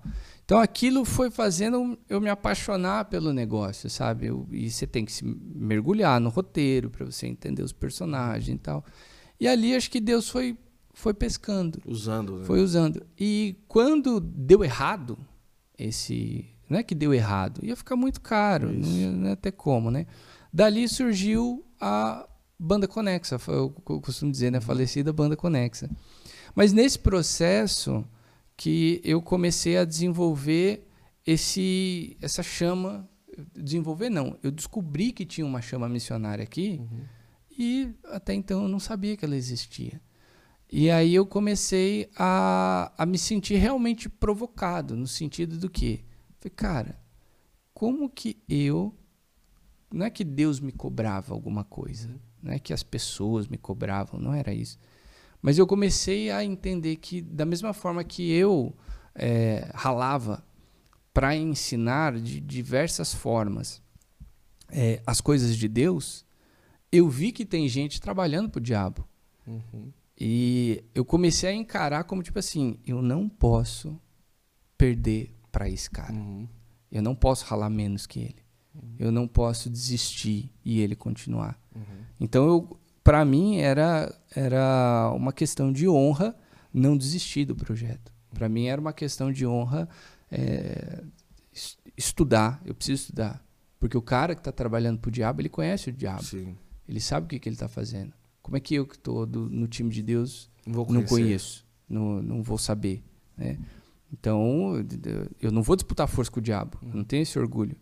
Mas eu não admito me esforçar menos do que o cara que está trabalhando para ele. Isso. Então, assim, aí que parece que né, o, é, Deus começou a, a trabalhar. Deus começou a, tipo assim, ver, tá vendo? Ó, tem gente que vai depender do seu testemunho. Uhum. Tem gente que vai depender da sua fala. Tem gente que vai se aproximar de Deus pelo, pelo seu modo uhum. de evangelizar. E aí eu comecei a, tipo assim, todo aquele ser nerd do Felipe começou a se transformar. Então, eu, eu nunca deixei de gostar né, dos heróis da Marvel, da uhum. DC Comics, é, do universo de Star Wars. É, nunca parei 100% de uhum. consumir, sempre gostei bastante, né? Mas eu comecei a, assim, foi incrível o processo, porque eu comecei realmente a me apaixonar uhum. por leitura da Bíblia, é, leitura da história da igreja, eu comecei a ficar mais curioso sobre essas coisas. E aí eu também não me encaixava. Falei, assim, caramba, mas nós vamos, já na realidade né, de falecida banda Conex, nós íamos tocar em retiros, né? uhum. fazíamos shows, toca em retiro, toca em, em acampamento, toca não sei o que lá. E eu, eu falei assim, cara, é, a, a vivência desse pessoal, né, o pessoal que está vindo até nós, uhum. é uma galera que ainda, né? Não, não, não faz estudo bíblico. A pessoa, a galera que ainda não questiona coisas da igreja. Uhum. É uma galera muito de início. Não que eu me ache superior. Sim, claro. Mas eu comecei a ver assim, eu vou falar o que para essa galera? Uhum. Porque quando eu usava exemplos da Bíblia, eu via assim a galera olhando assim. Tipo. É. E aí eu fui, fui notando que, cara, esse não é o meu público. Né? Uhum. É, não, não é para essa galera que eu sou convidado a falar. E, e aí eu acho que acontece, né? Começou a acontecer um processo de discernimento muito legal que eu acho que todo missionário uhum. passa e ele tem que ser dócil a isso. Uhum. Por quê? Porque muitos esperavam o quê? Um segundo Dunga. Uhum. O cara que ia subir no palco ia falar para multidões. Uhum. Ia falar contra a droga. Não que eu sou a favor da droga, não é isso? só só café mesmo. É, só café mesmo. Né? é. Mas é, eu, eu, as pessoas, eu, para mim era muito claro que tipo assim, eu não sentia vontade de subir no palco e fazer show e uhum. eu gostava de estudar. Eu gostava de conversar com pessoas que queriam ir mais além. Uhum. Gostava de pessoas que vinham com as suas dúvidas, que tinha troca de conhecimento, é, que queriam saber mais sobre a igreja. Porque chega um ponto que você vive na empolgação. Ai, Deus é lindo, Deus é maravilhoso, papapá, Ele me chamou, Deus é amor e pá, não sei lá. Uma hora esse fogo acaba. Verdade. Uma hora as questões vêm. E aí são poucos os que têm a disciplina para tipo assim, pô, peraí, eu vou pegar a Bíblia, eu vou ver aqui a página de introdução, eu vou não, não é tão simples é verdade, assim, é né? Não, não são todas as pessoas que, que vão fazer isso. Você vai ter que puxar a mão da galera, uhum. né? Tipo, jogar todo mundo na piscina, não é todo mundo sabe nadar. Uhum. Vai ter gente, você vai ter que pular junto, vai ter que usar boinha, vai, essas coisas. Então, é, eu comecei a notar isso. Chega um tempo que a galera precisa desse alimento mais sólido. E aí eu comecei naturalmente a me abrir ao quê? A, a não ter esse orgulho de, uhum. tipo assim, eu não tenho que subir no palco e dar um encontro para 20 mil. Uhum. Eu tenho que falar com 20. Uhum. Né? Então, assim, para mim foi um processo muito legal. Por quê? Porque eu comecei a entender que é, Deus estava usando esse, esse nerd né, para uma outra uhum. função. E se eu não fosse dócil, se eu ficasse naquela onda de tipo assim, eu preciso fazer o que é. as pessoas esperam, eu preciso seguir, é um vestir o, o, manto do Dunga, eu preciso fazer não sei o quê, eu, eu ia descaracterizar o meu ministério, é. né? E então neste momento eu comecei, né, é, caminhando com a banda, terminando o projeto de Sebaiô, conhecendo outros padres, fazendo, uhum. fazendo novas amizades, eu comecei a me interessar até o ponto que eu saí da banda e no, saí no final do ano. No outro ano eu já entrei na faculdade de teologia. Você fez primeiro teologia, depois história? Não, é, eu fiz história com. História. Entrei com 17 anos. Ah, certo. Aí fiquei é, um, um, tempo dedicado ao Cantinho da Criança, certo, banda tá. e tal. E aí com uns, uns 20, algum. É, 20 na por, é, entrei na, entrei na aí teologia. Já faz depois a pós-graduação. Aí já fiz, já fiz a pós-graduação. Então, assim, eu, eu me encontrei ali. Uhum. Por quê? O legal é que quando você vai para teologia, você tem um choque muito grande. Uhum. Porque, assim, aquela ideia que você tem de Papai do Céu, ela é desconstruída. Uhum. E aí você começa a construir um. Eu não vou dizer o que é Deus, né? Você vai entender Sim. que o que? Nós buscamos o Criador, nós percebemos o Criador. Qual é a imagem desse Criador? Não tem, não existe. Uhum. Né? O que, é por isso que Jesus vem aqui para ser isso. o nosso é, a, a, referência, né? o rosto humano de Deus. Então é interessante que você vai amadurecendo na fé, você vai aprendendo, né? a usar a inteligência, a usar a ciência para te conduzir nessa busca né, para Deus. Então, assim, foi um processo de amadurecimento muito legal, né, de você é, ler os livros de uma forma diferente. Eu queria até é, várias perguntas, mas um dia nós vamos combinar fazer um ao vivo com o Filipão. Eu acho que eu não vou, eu não vou terminar agora, ainda tenho muita coisa para falar com ele, mas é, eu desejo um dia fazer tipo uma sessão de perguntas e respostas, curiosidades. Eu vou me sentir o professor Felipe Aquino. Pois é. Felipe II, né? É Felipe II. Não, eu, o Felipe Aquino é meu herói. Eu tive a graça dele corrigir trabalhos meus e Olha tomar um isso. café com ele. Olha que da hora, cara. um abraço, professor Felipe. Ele é, ele é incrível. Ele Vamos, é quem incrível. sabe um dia um programa com Felipe I e Felipe II. Nossa, né? eu, vou, eu vou ficar tremendo assim.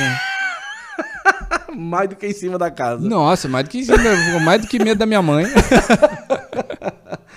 Agora, é, uma coisa legal que eu queria trazer aqui é, é o seguinte: é, também o Felipe tem um, um, dom muito bacana de perceber a questão dos mapas, né? Depois eu queria trazer, tem até um mapa ali legal. Mostra, tra, pega César não consegue não pegar, né? Consegue, César?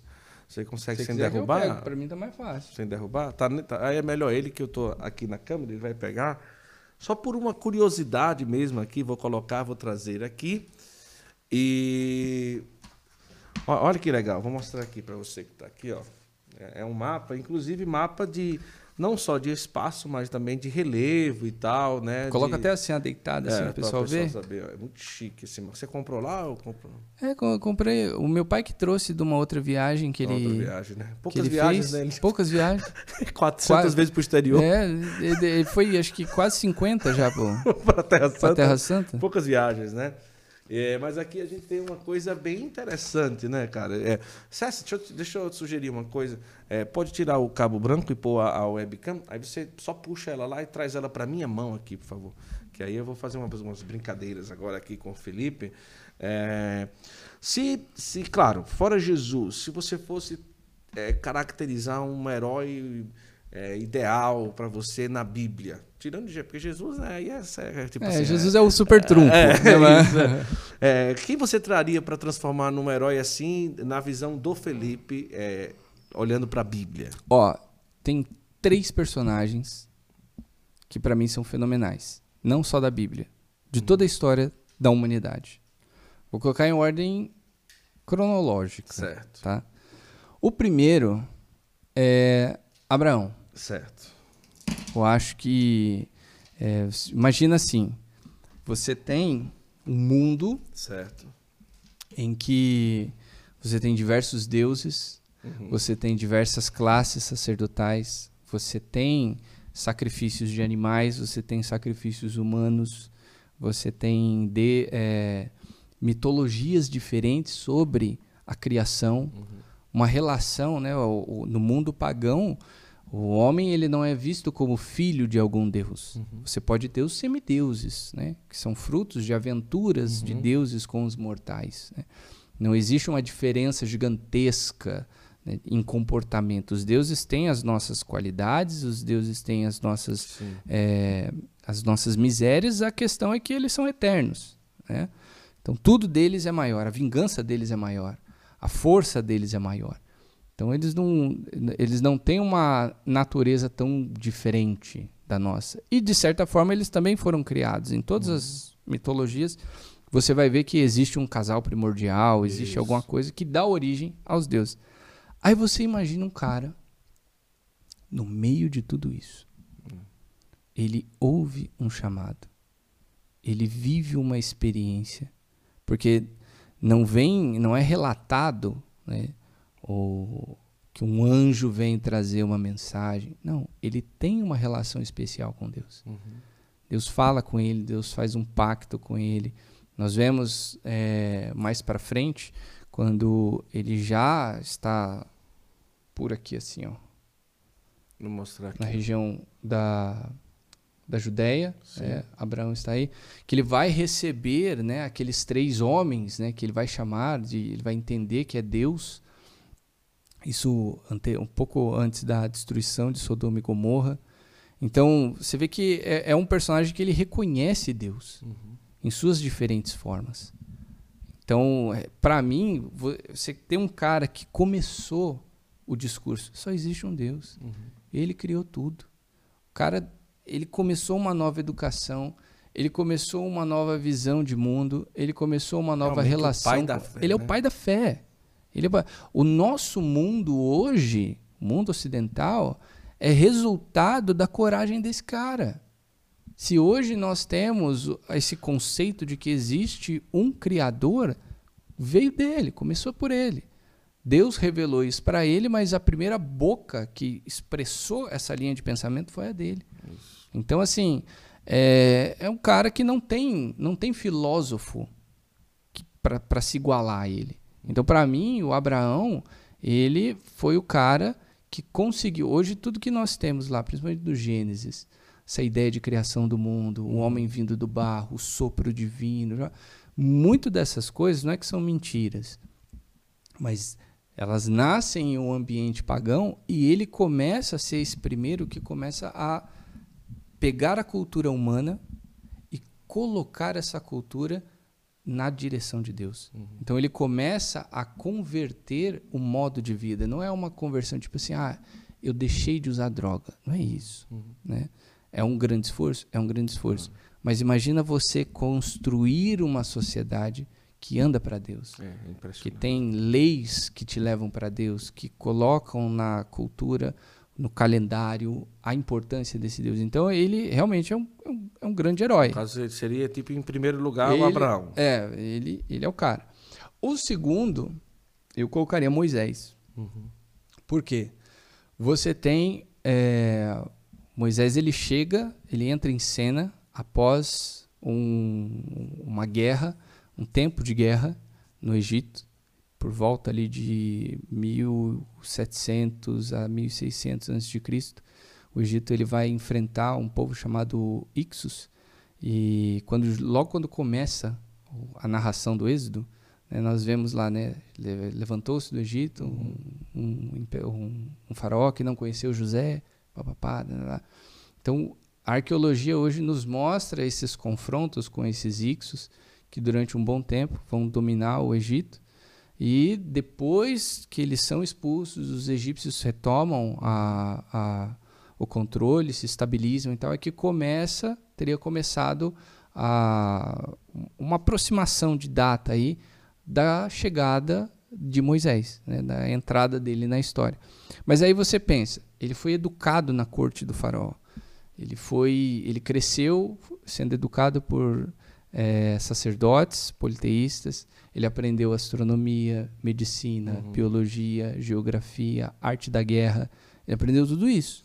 De teoria, né? O Moisés que conduziu o povo de Deus ali não era simplesmente o cara que disse, bora, bora, bora. Bora, bora. É, ele sabia o que ele estava. O cara tá andando e, e, e, Ah, Deus chama um Zé Além Ruela. Da fé, ele tinha realmente muito conteúdo e muito conhecimento. Exatamente. Ele era um cara preparado para começar uma nova civilização. Uhum. Então você pensa assim: é Moisés que vai viver esse chamado, que Deus vai se apresentar para ele, vai falar: Eu sou o Deus de Abraão, Isaac, Jacó, eu sou o Deus do seu povo. E ele se identifica. Né? E ali, olha que interessante. Você tem ali o primeiro personagem que vai ter a ousadia de falar assim, cara, mas, mas quem é você?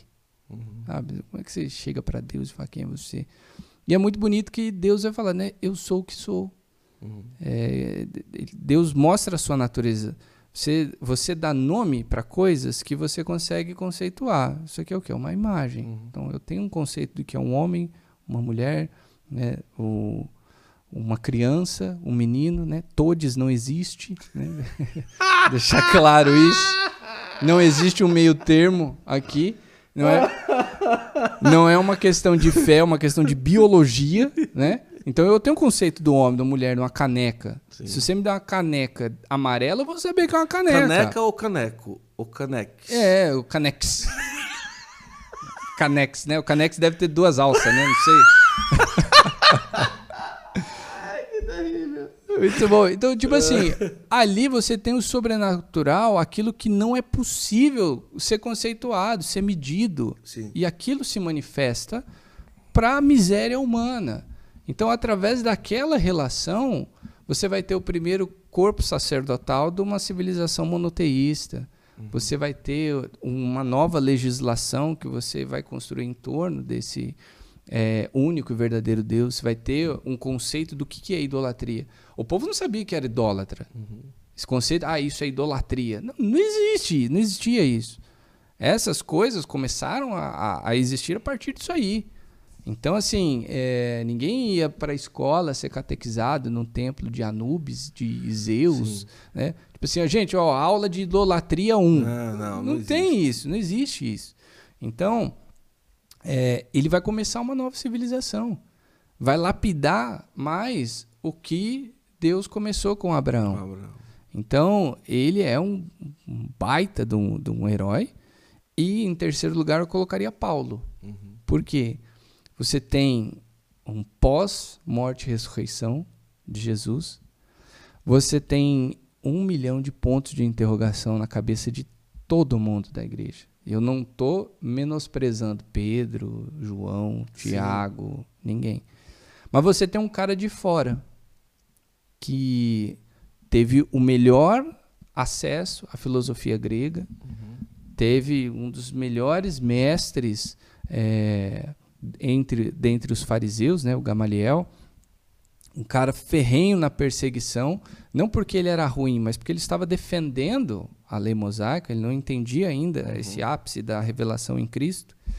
E você tem esse cara com cidadania romana, com um vocabulário refinado, com a capacidade de conversar com quem é do mundo grego, quem é do Extremo Oriente, quem é dali de Jerusalém. Então você tem um cara, você tem, eu, eu costumo dizer que tipo assim, é, não me entendam mal, a galera do cancelamento aí. Se, se, se entender também, não tô nem aí pra vocês. eu, eu gosto de falar que o Paulo, ele era tipo Power Ranger branco, sim, sabe? Você tem os cinco Power Rangers. Você tem o vermelho, que sempre vai ser o líder. Só que dependendo da treta, é o branco, é o que, branco que vem e resolve. É, entendeu? É, ele é o Power Ranger branco. Então ele chega num momento diferente da igreja, em que não se sabe o que vai fazer com os gentios, não se sabe é, como eliminar a diferença entre, como diz a Bíblia, né, os apóstolos da circuncisão e os gentios. Ele entra em cena antes de acontecer o Pentecostes é, entre os pagãos. Ele vai ser uma dessas vozes que vai saber conduzir Sim. o povo. Então, é, hoje nós podemos dizer que nós somos fruto do apostolado dele. Claro. Se, se cada um de nós aqui, que né, nenhum de nós tem. Acho que você não tem sangue judeu, né? Não. É, também não tem. Acesso também não tem. É, todo o mundo ocidental, né, nós temos esse livre acesso, nós somos hoje abraçados pela igreja, porque teve um cara que foi o primeiro que falou assim: não, é. você pode, pode parar com essa palhaçada que vocês estão fazendo aí. apostolado com os pagãos. Né? É, então, assim, para mim são três, não estou desprezando claro. os outros. Tem lá Samuel, tem, é, para mim, é, João Batista, uhum. Você tem diversas pessoas, o próprio é, Cornélios, o, o primeiro oficial romano que temos o registro de que, pô, é na casa dele que acontece o Pentecostes dos pagãos. Imagina a fé desse cara, é. sabe? Então, assim, tem muitos personagens que para mim são notáveis, mas esses três, eles são, tipo assim, pais da civilização. Muito Sim. bom. Agora, duas coisinhas curiosas e rápidas, bate-bola mesmo. Ah, 40 anos no deserto. A pessoa fica imaginando como é que as pessoas andavam 40 anos o dia inteiro, o né? Dia inteiro.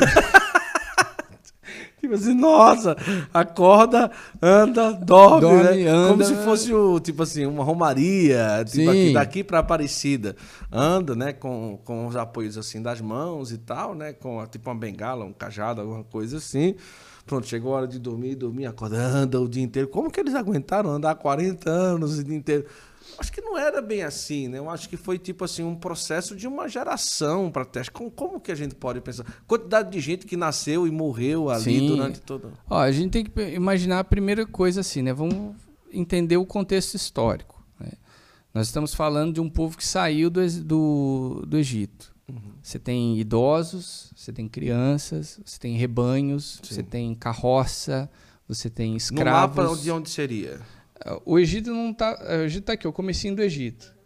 O comecinho aqui, né? O Egito, o, o Egito tá pra cá. Como se eles tivessem passado bem nessa bordinha aqui, ó. Certo. Aqui é o, a pontinha do Mar Vermelho. Certo. Aí eles vão passar, eles vão descer lá embaixo, porque aqui ó, não pega a Península do Sinai. Uhum. Não, vão descer, vão subir aqui.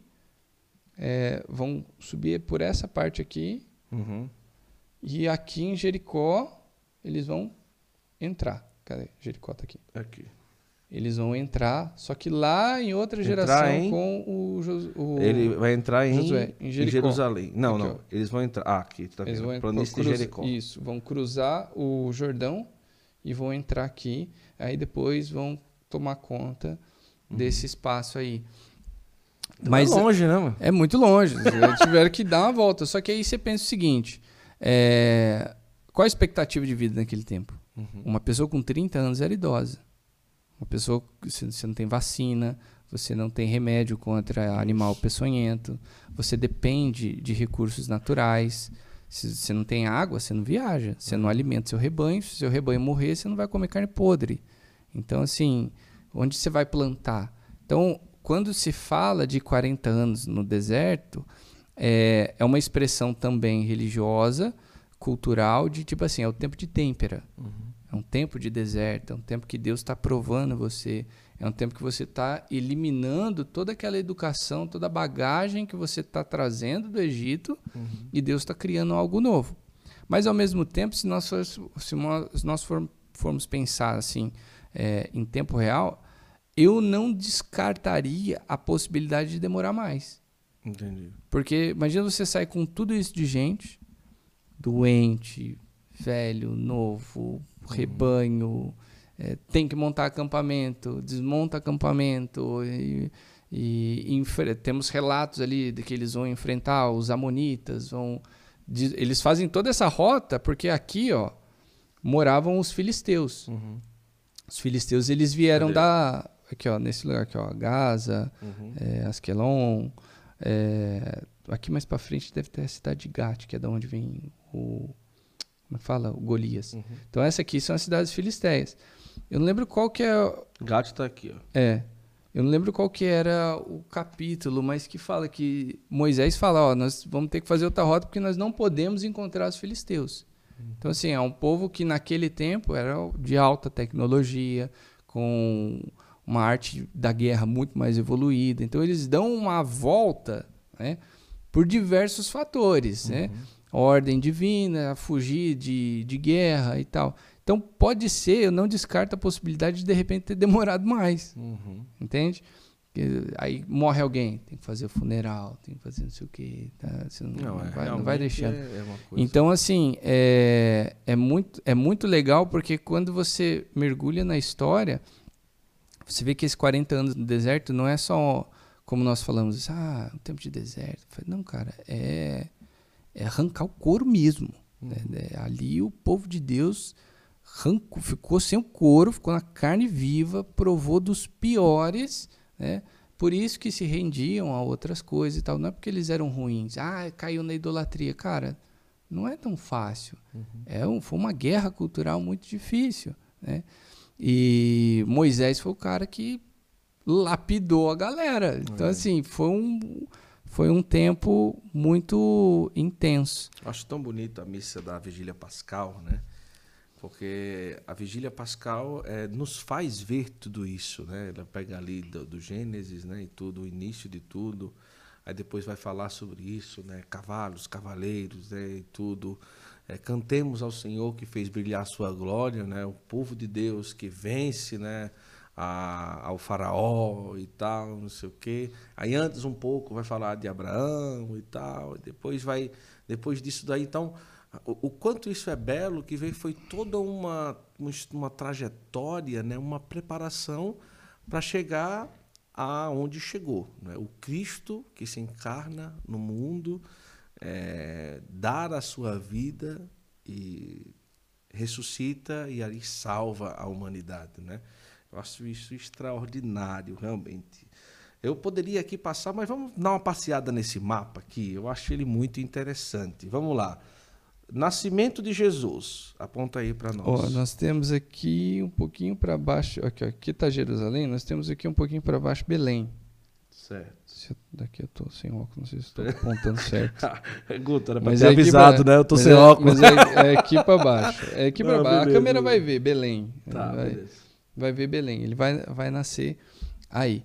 E é interessante que o quê? Quando nós vemos lá no início do, do, do Evangelho, você tem esse contexto de Eu que... já vi historiador e doutor em Bíblia dizendo que não nasceu em Belém, viu? Não, ele nasceu em Belém. Nasceu em Belém. Nasceu em Acabou, Belém, né? É, nasceu ah, em Belém. Não, Belém é, um, é, que, é, é uma nomeação é, histórica. Não, é uma, é uma questão, tipo assim, até para contestar a história. Sim. Você precisa pelo menos, para dizer que não nasceu em Belém, você precisaria de uma quantidade razoável de documentos de pessoas provando o contrário. Sim, claro. Você não tem ninguém ali fazendo, não, esse cara não nasceu em Belém. Do nada. Assim, Entendeu? Não nasceu em Belém. Então, é, ele precisa ir para Nazaré, não é isso? Nazaré. Nazaré é aqui em cima. Ó. Então vamos lá. Ó. Nós estamos saindo. Tá dando para ver legal, mais ou menos? Assim, sempre assim é melhor? Quer que eu ponha uma, uma, uma lanterna aqui para ficar melhor a luz? Eu posso. Tá dando, beleza? Então, Bom, tranquilo. Só para só ter uma ideia. Então, com a caneta a gente pode trazer aqui, é, daqui de Belém, vamos para Nazaré, não é? Aí, tá beleza? Aí vai, ó, você vai subindo e tal. O pessoal, aqui a gente tá vendo, aqui em questão do relevo, vai subindo e descendo morro pra caramba, né? É, quanto, mais você, né? quanto mais desce aqui, ó, perto do, do Jordão, você vê, ó, vai, é mais Jericó. quente e tal. Ah, então, tá, porque aqui o amarelinho é mais quente, é isso? Isso. Ah, beleza, entendi. Então, você vai subindo, vai subindo, subindo. Aí você vai chegar aqui em cima. Que é o Mar da Galileia. É, você vai atravessar esse, esse meio desse corredor que é a região da Samaria. Certo, entendi. Aí entendi. você vai chegar aqui, uhum. é a região de Nazaré. Deixa eu olhar aqui rapidão. Vou te ajudar aqui também, Nazaré. Vamos achar. Tá, Tiberíades. Tiberíades, Caná, isso mesmo. É, tá... tá por aqui. Ó, o Monte Tabor tá pra cá. Nazaré tá. Caramba, não tô achando aqui. Mas é Zabulon. Tá, Nazaré. aqui nessa região. Caná. Aqui, ó, Nazaré. Pronto, Nazaré. Pronto, beleza. Nossa, tem ideia de quantos quilômetros? Não dá para saber mais ou menos, né, cara? Cara, eu não, eu não sei quanto que é, é, Até porque, tipo assim, Jesus não vai andar em linha reta, né? Não, mas eu falo quando ah, se fala de José e Maria, né? Ah, José e Maria vai sair daqui, eles vão vir para Belém, e de Belém eles vão descer para o Egito. Então, ó a caminhada. Caramba, é muita cara coisa. Vai ter que fazer. é muita coisa. E aí você pensa, o cara faz como? Faz no lombo do burrinho, faz em caravanas. É, nós temos assim muitas das, da, das imagens que nós, quer dizer, todas, né? Tem, são os três. Né? Imagens de é, ilustrações de livro e tal, tá os três andando e tal. Mas um, o costume na época era que você viajasse em caravanas. Certo. Então você vai aquela galera, por quê? Você não ser um alvo fácil de bandidos. Uhum você. Claro, imagina, os dois sozinhos é, com o jumentinho. Não foi bem assim. Não, não é? foi bem assim. Então você não pode ser alvo fácil dos bandidos. Você, se precisar, né? Ah, ver um, um, uma cobra que mordeu alguém, né? Mordeu o, o jumento, mordeu o cavalo, mordeu. quebrou a roda da, da, da carroça. Uhum. Então, assim. Né, quebrou, não tem problema. José Marceneiro. Então... não, mas é. É, tipo assim, então você tem que ter esses cuidados. Uhum. Né? Não era todo, toda a estrada que era boa, não era toda a estrada que, que era vigiada. Sim. Então, se você voltar né, na, na história e analisar os recursos daquele, daquele momento, você vai ver que é mais complicado. O ritmo de uma caravana é muito mais demorado. Com certeza. Porque daí você para, você faz um comércio, você vende suas coisas. Para poder continuar. Para você poder continuar. Você faz a comida. É, hoje o que o cara faz? O cara monta no ônibus, para ali na rodoviária, compra lá o seu salgadinho, sua, Sim, sua bolsinha térmica, pá, e pum, vai embora. Antes não tem isso. Uhum. Não, tem, não tem como você conservar carne muito tempo. Uhum. Né? Não tem. Você tem a, a, a, bolsinha aqui de, de água, né? Do couro ali. Você vai poder levar um vinho, alguma coisa, um pão, é, coisa fácil, assim. Né? Ah, vamos fazer uma fogueira, vamos. Tá frio, vamos ficar onde? Uhum. Entende?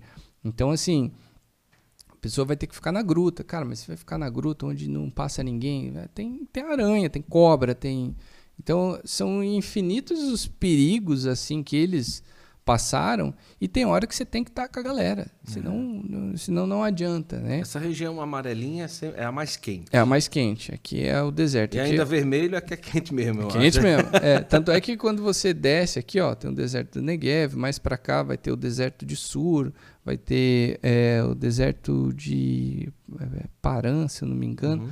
é, tudo ali na região da, aqui já entra na península do Sinai, né? Certo. Então... É verdade que, é, então, claro, eu já ouvi, claro, mas é tipo, a tarde, meio-dia é muito quente, a noite é extremamente frio. Extremamente frio. Mas você chegou a experimentar isso quando foi lá, não? Sim. Sim? Lá no, no, no Monte Sinai. No Monte Sinai, E certo. nessas partes aqui. Tipo, meio-dia chega a 40? Não? É, porque, tipo assim, aqui a maior parte dessas pedras são pedras mais claras. Certo. Então, quando bate a luz, cara, ah. vem na sua cara, assim, ó. Você, você anda assim. Aí você começa a entender o porquê da roupa da galera. Porque se você. Aquela. tipo assim, vamos dizer, né? Não quero ofender ninguém, mas aqui é um monte de lençol, né? Que o, uhum. que o pessoal Sim. veste aqui, a cordãozinho aqui. É para proteger coisa, mesmo. É para proteger, porque você não aguenta o sol batendo em você. Ah, que legal. É, se você vai com roupa comum que a gente usa, ah. cara, fica grudando, daqui a pouco você tá andando, tá roçando, tá machucando a pele. Então é roupa larga. E à noite é frio. E à noite é muito frio, porque se, se não tem é, árvore ali pra você esconder, é, é tudo pedra. Cara, você fazia as coisas na pedra, É uma bicho, geladeira. É uma geladeira. Então você pega os extremos. De dia é muito quente né? e de noite é muito frio. Aí voltamos aqui, né? Imagina você viajar com a criança nessas condições. É, né? Então, assim, Jesus era 100% Deus e 100% homem, né? Então, uhum. sensível. Nós não temos passagem ali que fala que Jesus está resfriado, é. né? Mas ele sofreu com essas coisas, claro, né? Com certeza. Ele, ele experimentou isso aí, o cansaço. Pô, eu tenho que dormir, pô, é, uhum. eu tô com fome. Então, assim, é, imagino a dificuldade, né? E ainda mais, vamos acrescentar aí, né? Na condição de perseguidos. Com certeza. Então não é toda Aquela casa, tensão, né? não é toda casa que você vai poder entrar. É, vai ter gente querendo te entregar para ganhar um, uma grana. Monte das bem-aventuranças. Aí é por aqui, ó. Ah, aqui não... a gente pensa assim, ah, Jesus teve aquele discurso e tal, ligaram uma caixa de som, o som do é, Rock in Rio é... e tal, não sei o que, vamos lá, bem-aventurados e tal, não. Mas ele teve que escolher também uma região alta, né? Uma região, uma região alta. Aí nós temos para cá é, da, mais, mais ao norte aqui do, do Mar da Galileia, uhum. onde ele vai. É, como é que fala? Ele vai falar com a galera, vai falar bem-aventurados, não sei o que, o sim, pessoal sim. que não acredita na Terra plana. Não existe todos. Não existe todos. Bem-aventurados aqueles que não acreditam em torres, em todos. Porque o reino do céu é só para homem e mulher, né? Não, não tem helix. Não diz, mas não diz o reino do céu. Aí vai, vamos cancelar ele. É, não, vamos cancelar ele porque. Não, eu... não, nós não estamos falando que não existe salvação. Não é isso. Não é, não é isso, isso, né? Nós estamos falando da questão de, de, de, de, querer mudar a realidade do próprio português. É, não é a questão básica. Quando você vai no banheiro, você identifica dois ícones, né? O de menino e, e pronto, menina. Só isso Acabou, tá não tem não falando de, né? nem, nem, nem de, de, de, questão de salvação, de quem é salvo e de quem não é salvo. Pelo amor de Deus. Não, isso aí a gente pensa, isso a gente deixa, tem juízo. Isso deixa com Deus, né? ele, é, ele é o juiz. Então, para essa região aqui, que nós teremos esse momento, né? E é legal que quando nós vamos lá é, nós temos ali esse, esse como é que fala? Esse local que ele vai fazer esse discurso uhum. e também o local em que ele vai é, fazer a oração do Pai Nosso. Uhum. Então é muito importante porque é nesse local que Jesus ele vai inaugurar uma nova relação uhum. com o Pai. Então assim, é, se eu, eu eu me fiz filho, né, eu me fiz homem para vir aqui é, salvar vocês mas vocês, né? Eu tô, eu tô dividindo, tô abrindo a família para vocês. Uhum. Eu, eu, quero que vocês chamem, né? Deus de Pai. É. É, é essa, essa é a nova relação. Sim.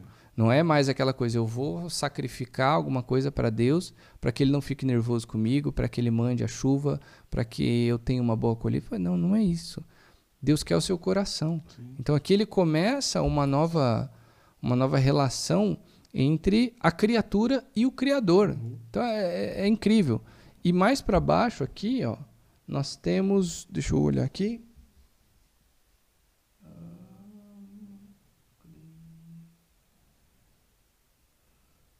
O que você está procurando para te ajudar? Aqui, ó. Monte Tabor. Certo. Aqui, o Monte Tabor.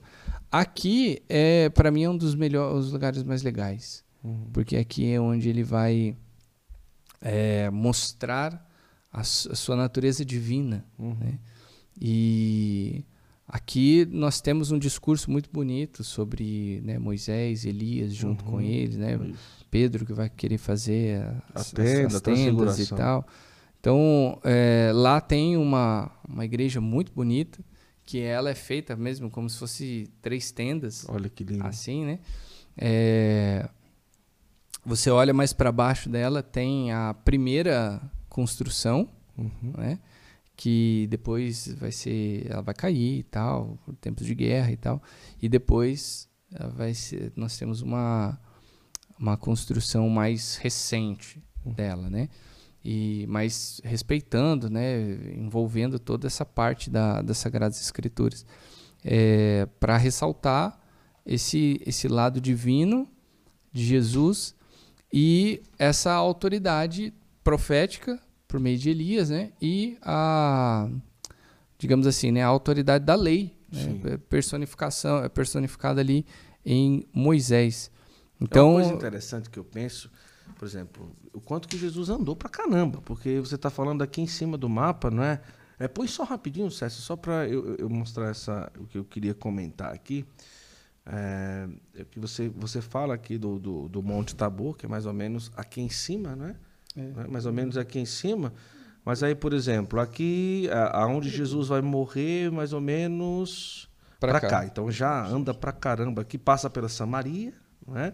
Passa pela Samaria e tal. Mas o que eu queria comentar é tipo assim, é, lugares, por exemplo, Egito, a gente escutou falar na Bíblia, não é? Uhum. é por exemplo, é, Monte Tabor, a gente mais aqui para cima, Jerusalém, Jordânia, não é? Então assim, o quanto que em diversos momentos na Sagrada Escritura, na história e na vivência de Jesus, lugares como esses a gente escutou falar, não é?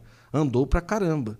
E ainda pensar em Paulo, que passou assim desses limites, né? Nossa, Paulo, qual seria o lugar assim, territorialmente falando, o lugar mais longe talvez que Paulo possa ter chegado assim? Mais longe eu acho que foi Tessalônica. Tessalônica. Que daí já é na, lá na região da Macedônia, da, da, da Grécia, é, né? realmente muito longe. Então, mesmo. assim, é longe pra caramba. É, em questão de distância, eu acho. Não, não, foi, foi Itália. Foi, Itália. Na, foi, na, foi em Roma. Em é Roma, é onde imagina, ele vai, vai em Roma. Cara, o cara chega. É, é, o cristianismo chegando no coração do império. Né? Então, assim, é uma autoridade apostólica certo. que vai chegar no coração do império. E, e detalhe: Paulo chega lá e o império ainda não sabe ao certo o que, que é o cristianismo. Uhum. Porque aos olhos do, do Império Romano, é, o cristão e o judeu tradicional, vamos dizer assim, é farinha do mesmo saco. Verdade. Eu, ah, quem, que é monoteísta? Eles. Ah, então mata, eu não quero problema.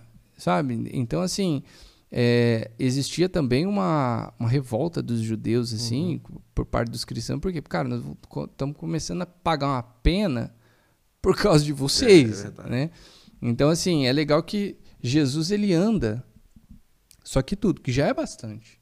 É, já é, ao, ao é, todo são, se eu não me engano, 20, 22... Ó, um centímetro equivale a 9 quilômetros nesse mapa. É. Um centímetro equivale, aqui está dizendo, um centímetro equivale a 9,2 quilômetros, né? Então, se tivesse uma régua aqui, a gente conseguia medir. acho um que pouco, ao né? todo o território de Israel hoje, ah. acho que são, acho que são, tipo, acho que 20. Eu sei que ele é menor que o estado do Sergipe. Ah, entendi. São entendi. 20, acho que é 20. Então, considerando que um centímetro equivale a 9 quilômetros, se isso aqui tem mais ou menos 50 centímetros, né?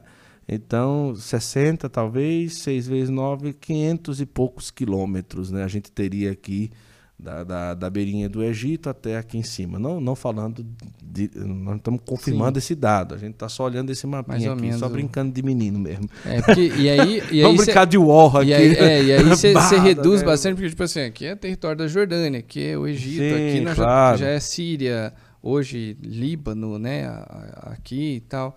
Então, você vê que o território de Israel mesmo ele é pequeno. Claro. Ele, claro. É, ele é pequeno. E Jesus ele começa a ser conhecido mesmo de, muito tempo depois é que, que eu ia morre. dizer, porque até hoje aqui, se a gente for olhar esse mapa, é, aonde que tem uma massificação talvez é, de católicos realmente? Porque a grande maioria aqui, o que é que predomina? Né? A maior parte é judeu. Certo. E, e árabe. Você vai ter bastante católico é, aqui na, na parte da Galileia, certo. ali em cima. É, inclusive lá, quando nós vamos para. É, para quando chega na, em peregrinação, na região ali da Galiléia, Tiberíades, Cafarnaum e tal, uhum. então você ainda vê bastante obra dos franciscanos. Certo. Então, é, tem uma representatividade pouca, mas tem, uhum. né? É, e mais aqui na região da, da Judéia.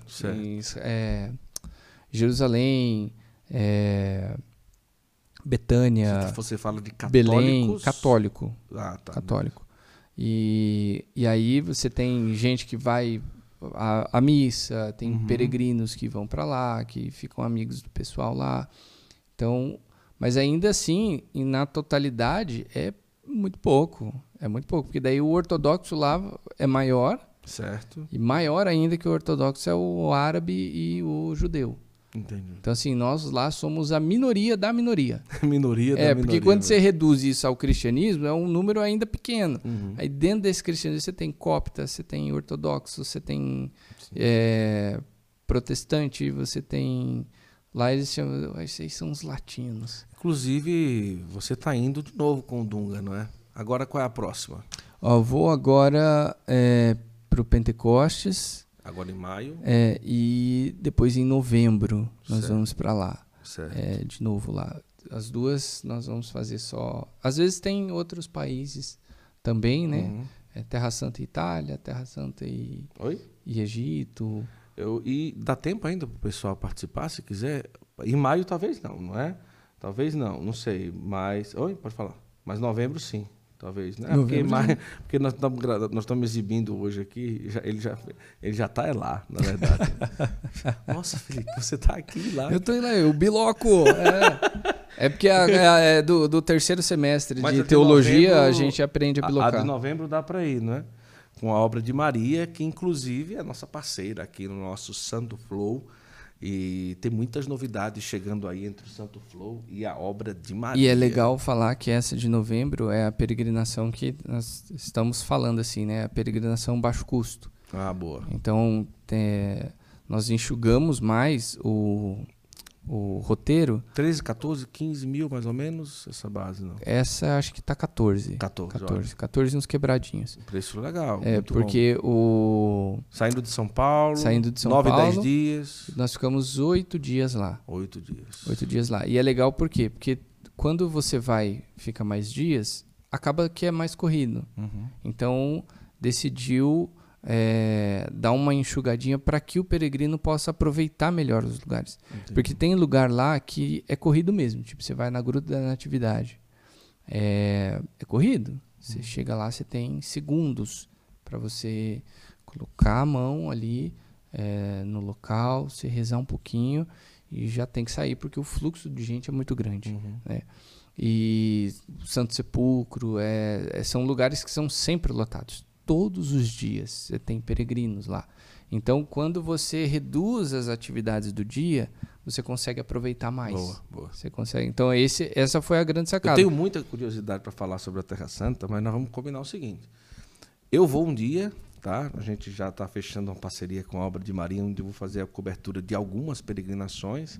Então, eu vou escolher ir com um dia com o Dunga e com o Felipe, porque aí a gente faz um santo flow na estrada e aí o Felipe vai explicando, a gente vai tá vivendo aquele momento ali. É, seria. Vai, seria não, vai ser extraordinário. Vai ser legal já está fechado com a obra de Maria, não é? E a gente vai caminhando por esse mapa. Vamos levar um mapa desse aqui. E a gente vai filmando e mostrando as curiosidades. Diz que a comida lá não é 100%, né, pessoal? Cara, não é que não é 100%. É que nós somos do Brasil, né? É. E não tem comida melhor que a nossa. Então, é assim, se, depois que você experimenta aí o um pão, feijão tropeiro, é, é o bacon. Inclusive, tá na hora, né, de é, pensar sobre isso, né? O, daqui a pouco. Um, um bom churrasco, é, é Quem gosta é um joelho de porco. E é, tantas outras coisas. Aí lá eles não têm um, vamos lá, um, um menu tão grande quanto nós. Uhum. Né? Mas tem coisa boa. Mas é muito bom. O peixe lá é maravilhoso. Certo. O pessoal que gosta de carneiro, a especialidade deles boa. lá. O arroz é gostoso, a salada é boa. Tipo assim, a comida é muito boa. Muito uhum. boa mesmo. Aí o que, que, você vai falar de comida com um brasileiro? Aí é aí é complicado, é aí não adianta, né, é desvantagem, aí não adianta, ninguém vai ganhar da gente. É. E o Café Bolinho em Teologia é um programa também tem a plataforma, como é que é? Sim. É um projeto, é uma, é, é uma marca? o Café é? Bolinho Teologia, ele, pra, particularmente, para mim, é uma filosofia de vida, certo. né? Mas que isso eu transmito para as pessoas através de uma plataforma hoje, né? Começou com o quê?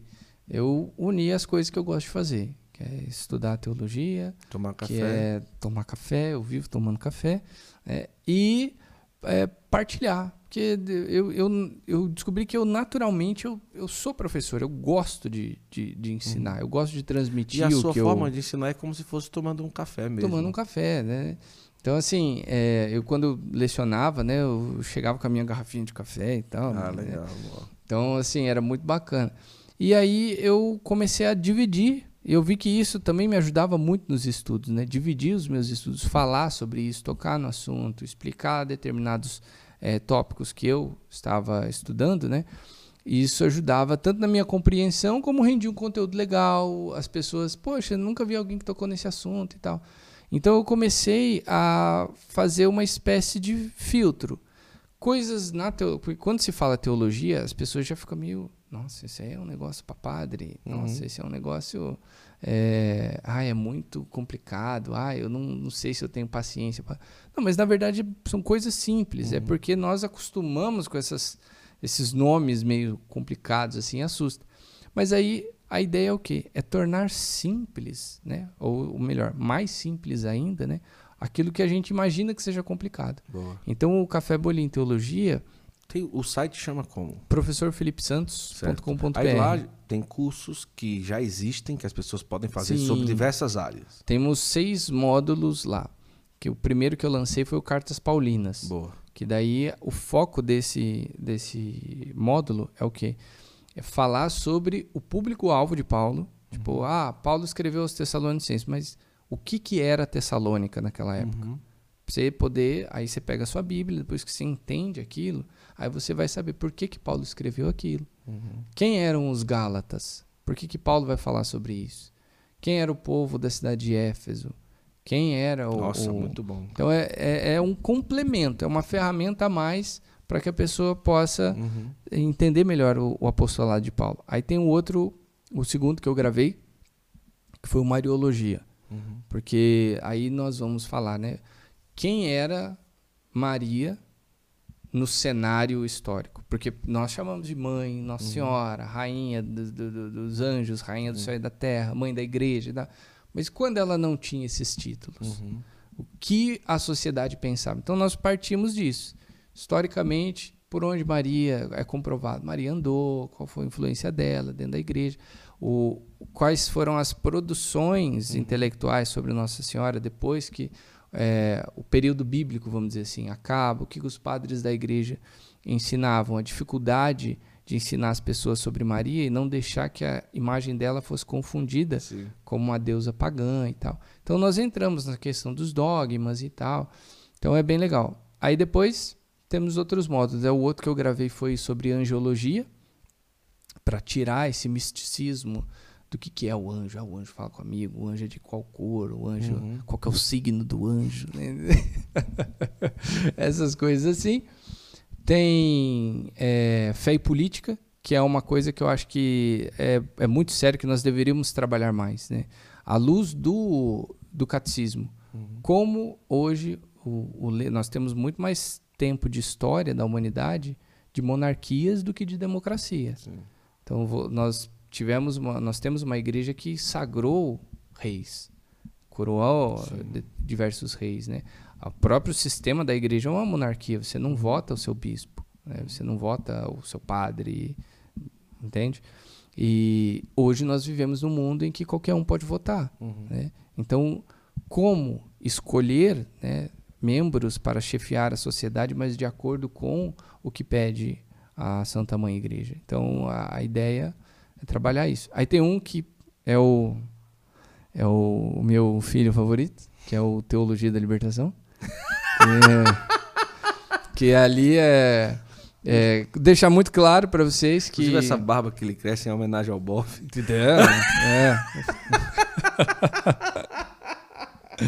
Esse é, eu deixo muito claro, pessoal. Era pra ser café, bofinho e teologia. Bofinho e teologia. Café, bofinho e anel de tucum. que terrível. Essa, essa foi ele, viu? Não foi eu, não. vai lá, vai lá. Vai lá. E aí essa é para alertar o pessoal do perigo disso e historicamente explicar o que, que é a teologia da libertação, como ela enxerga o mundo, porque ela infelizmente está tão enraizada no nosso clero. Né? Uhum. Então ali eu dou armas para o pessoal enfrentar essa porcaria, esse veneno. Né? Uhum. Tem gente que fala assim: ah, não, mas tem a boa teologia da libertação. Então vamos fazer o seguinte: vamos fazer assim três filas: veneno ruim, veneno bom e suco de laranja. Vamos uhum. ver quem que o pessoal vai querer tomar. É. Quem que vai querer tomar o veneno bom? Não existe isso. Então, ali, é, eu faço questão de fazer todo o, o, módulo com livros da teologia da libertação. Uhum. Então, não é a opinião do Felipe, é o que a teologia da libertação publicou e ensinou. Então, aí nós comparamos com o catecismo. E aí você vê o abismo né, de céu e inferno. Não, uhum. tem, não tem como você é, dizer que é bom. Tem, é tipo você chegar e falar que, pro, que o diabo é legal, porque quando ele estava tentando Jesus no deserto, ele estava propondo um acordo de paz. Uhum. Olha que horrível Jesus intolerante, né? Não aceitou tadinho do demônio, teve que ficar lá excluído do sistema angelical, do, no inferno dele, periferia, né? Do, do, do. Então é, é, é ridículo as, as, as, propostas né, da TL. E se quem tá vendo aí também for da tele não gostar, azar seu. é, passa, passa, é, passa. E aí temos é, o. Tem mais um. Ah, tem... ah, não, é esses aí. São esses. E aí tem outros que agora eu vou gravar sobre a história dos evangelhos, é, o que são os evangelhos sinóticos, é, os escritos joaninos, uhum. é, o que foi a Inquisição, de fato, o que, é que foi. Eu acho muito legal, porque aí a gente tem, por exemplo, é, você tem uma posição assim de, de ensinar as coisas assim, assim, e mantendo a fé, por exemplo. Às vezes eu fico com raiva, chateado. Os professores que fazem doutorado, Bíblia, fazem tudo, são conhecidos e estão dando palestras e começam a dizer: olha, pessoal, ponto de vista histórico, a multiplicação dos pães, não é que aconteceu aquilo dali, não é que foi um milagre como as pessoas pensam, mas foi algo em que começaram a partilhar e ali apareceu os pães, apareceram os pães. Eu, eu fico muito triste quando as pessoas vão diminuindo aquilo que realmente é graça, aquilo que realmente é milagre, aquilo que realmente é sobrenatural, é força, sinal de Deus nessa terra. É, com alguns argumentos que vão tirando aquilo que é realmente o evangelho, né? Não, é, e é triste porque vamos pensar o seguinte, é, eu acho maravilhoso esse exemplo, a multiplicação dos pães. Ah, então, peraí, vamos pensar o seguinte, então o povo de Israel saiu da escravidão do Egito, viveu é, 40 anos no, no deserto, tá mandando encerrar, Cécio. É? É na brincadeira, é, é. brincadeira. é na brincadeira. Vive, não, tá não, tá não. Viveu, tá não. viveu tudo isso. É... Tá com fome. Tá com fome? Nós estamos aqui de boa, né, cara? É, nem tem café, nem, tem, tem bolo, o cara não tem... trouxe. Ainda bem que a gente a tomou gente antes tá de, de gravar. não, nós tomamos antes. É que ela come bem. Ela come, é, é eu sei, bem. já percebi. Mas enfim, o, o, o pessoal passa por tudo isso. Exílio, pós-exílio, é, diversas dominações. Para quê? Esperando um salvador que vai ensinar o pessoal a dividir pão. Uhum. Não faz sentido. Então, assim, ah, o cara fala assim: ah, isso é o meu corpo, isso é meu sangue. Ah, então Jesus, na verdade, estava ensinando o povo a que a comunhão é essa partilha com ele. Eu falei, não, peraí, então você está querendo me dizer que toda uma civilização, todo um número gigantesco de santos, de pessoas que construíram monastérios, que construíram os primeiros hospitais, as primeiras universidades, deram a vida pelo evangelho, foram levar a palavra de Deus para povos considerados bárbaros, né? Uhum. enfrentaram os maiores absurdos né, de sacrifícios é, e rituais macabros né, de culturas pagãs. Então a galera simplesmente não sabia que Jesus só estava ensinando a dividir o pão. Hum. Então, é, é assim, é chamagem de burro, é, é, é, incrível. Eu vejo que muitos, infelizmente, né, é, acontece isso porque o amor da pessoa não está em é, ser dócil ao Espírito. Ah, chegou! Nossa, ela foi desafiada, né? Foi desafiada. Ela disse, eu não vou passar por isso. Não vou passar por isso. Então, Então, realmente nós podemos. se aqui- acabou a sua água? é, nós podemos aqui realmente Olha, eu coloquei até na é, caneca. Cabe mais. vivenciar aqui um café, Café, bolinho. bolinho, e teologia. Teologia. Olha tá vendo? aí. É. Nossa, ela foi desafiada, viu? ela viu? disse: peraí, eu não posso Eu não sair posso por baixo de jeito nenhum. A melhor pantera do Charlie. Ah, é, essa é mesmo. Essa é mesmo. Cafezinho aí, vou, vou, vou pôr nessa daqui, que eu gosto muito dessa xícara aqui. Eu, acho ela bonita também. boni- Sensacional, né? Não, o café tá, não sabe se tá quente, mas tudo bem, a gente toma assim mesmo. Tá frio? Tá bom, está tomável. Não, brincadeira. Tá bom, né? Tomável é a palavra certa, né? Tá, tá, tá bom, tá bom. Não precisa ficar. É, é, não Soprando. dá. Dá e pra- o bolinho tá aqui também. Então, tá aqui, vamos, é? Tá Vamos café, comer o bolinho, balduco e teologia. Balduco, estamos aqui, vem patrocinar a gente aqui, né? Mas ela disse, eu vou pegar o bolo, agora eu quero ver, eu duvido agora e tudo. Mas, Enel, o que você estava falando é realmente isso. É, você tem toda a razão. Não dá para engolir esse discurso aí de querer tirar aquilo que realmente é. Tem. Então, resumindo, uma coisa boa. O que é que nós estamos fazendo fora dessa plataforma? Porque até eu vou, vou, vou assinar lá para aprender isso daí também. Eu acho bacana demais. É, lá tem os planos, a pessoa pode assinar, é ela, recorrente, ela, né? ela paga 189 Hum. ó, o, o ano todo, Hum, né? hum, hum. Paga uma vez pelo ano todo. Pelo ano todo. Ah, entendi. E aí ela tem acesso a todos os módulos. Né? Ao todo, são 70 aulas. Então você. É, é, por enquanto. ó. Esse ano eu vou terminar de. Vou gravar mais módulos. Quero ver se consigo terminar com pelo menos 10 módulos. Né? E com temas. Acesse, era um programa bom para ela, o nome. Acesse. É. Ó. Programa Acesse. Vai ser bom, hein, ó. É, É mesmo. verdade. Por quê? Ah, Acesse. para você acesse. www, programa da Sé. Bom. Mas aí esse ano eu quero. Tem três módulos que eu quero muito fazer pro pessoal. Que é, o primeiro é sobre Inquisição, porque é onde ronda aqueles. é, a- as- os falsos discursos sobre a igreja, né?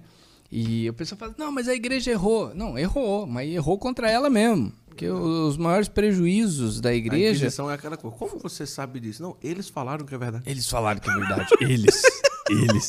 A entidade, eles. Né? Muito bom. E, e aí, tipo assim, você vê, o, tem um livro que é muito bom, chama Inquisição no Seu Tempo. E vai falar dos erros, principalmente. é, Garrafa, você quer que ponha mais pra cá? Vai falar principalmente dos erros é, da igreja contra ela mesma. Aham. Com relação ao caso lá de Joana Dark. Não precisa almoçar mais não, vamos conversar É, mais aqui. vamos- Já comemos, ela fica com fome mesmo. Não tem problema não. os templários, né? Fala da chegada de São Francisco, né? Dos, dos, dos abusos litúrgicos que aconteciam na época, da, da busca desenfreada por santidade de pessoas extremas, Sim. né? Que perseguiam é, cristão, perseguindo cristão. Então, assim, foi um tempo é, de crise na sociedade, mas conta-se hoje, porque parece que cria- após o século XIX, século XVIII, para falar a verdade, cria-se aquela lenda após o iluminismo que para você ser inteligente você não pode ser religioso. Uhum. Para você ser um cara de ciência você não pode ser um cara de fé. Então, Hoje eu tenho uma certeza. Que diante de duas horas e... já estamos duas horas? Duas horas de Oxi. podcast. Ela tá fazendo assim, cara, direto assim, ó, pra acabar, cara. Ela tá fazendo assim, cara. Nossa, que coisa mano. terrível, velho. Eu achei que ela tá feliz do Não, marido ser é, entrevistado, marido, né? e tá- Poxa, que bacana, né? Tipo assim, nossa, que legal, que orgulho do meu marido, né? Tipo assim, fala mais. Mostra que você. Mostra ah, não sabe somar. Mostra que você é inteligente e tal, não sei o que. Não, ela tá assim, ó. Então, duas horas e trinta fica minutos, quieto, talvez. fica quieto, é, vamos cara. embora. Mas assim, uma coisa eu posso dizer, não é? Por toda a cobrança que possa ter acontecido em relação a você e o seu pai, não é? Que seu é, herói, como você fala, né? Eu não tenho dúvida, não é? Que é, hoje nós podemos afirmar tranquilamente que você superou, no, em certo ponto, é, o, o seu pai, No sentido de que foi muito mais além. Por mais que o Dunga tenha estudado tantos anos Bíblia, Sagrada Escritura, para poder preparar pregações, com certeza aquilo que hoje você tem de bagagem, de estrutura de, de, de, de Bíblia, de teologia, ele com certeza é, concordaria comigo que foi eu já vi algumas vezes o programa né e tal o Dunga puxando de você e tal e, e ele ficava ele ficava olhando assim e tudo e ele entrava mas como se dissesse assim caramba como é que esse moleque Tá Porque como é que ele tá um sabendo? Dia ele tá caindo da árvore. E no outro dia ele tá sabendo disso tudo aqui, bicho. É, não é questão nem de superar, mas de ter ido além mesmo, assim, até mesmo dos estudos da Bíblia e tal, e tudo. É, ele já falou alguma, alguma coisa assim? Ah, eu acho muito legal porque uma vez ele. É, acho que a gente começou a, uma aproximação grande justamente pelo assunto de música, Sim. quando eu comecei a tocar, mas mais ainda quando nós começamos a a falar sobre Bíblia, quando começamos a falar sobre Terra Santa. Uhum. É, eu emprestava alguns livros é, para ele sobre arqueologia bíblica e era super legal porque assim ele vem de uma, de uma vertente que para mim é a melhor escola, que é a do Padre Jonas. Claro. Né? É, claro, não, não vou desmerecer outros sacerdotes, é, padres, bispos e tal, mas ele é o cara que eu classifico, tipo assim, é o missionário patente selva. Sim, sim. É o cara que pegou de tudo, sabe? Eu vi ele pregar, fazer show em cadeira de roda, sabe? Saindo de casa chorando de dor, mas é missão dada, missão cumprida. Uhum. Então, assim, a teologia dele, ela é pautada nessa vivência de campo de guerra, uhum. sabe? De de enfrentar tudo com o Padre Jonas.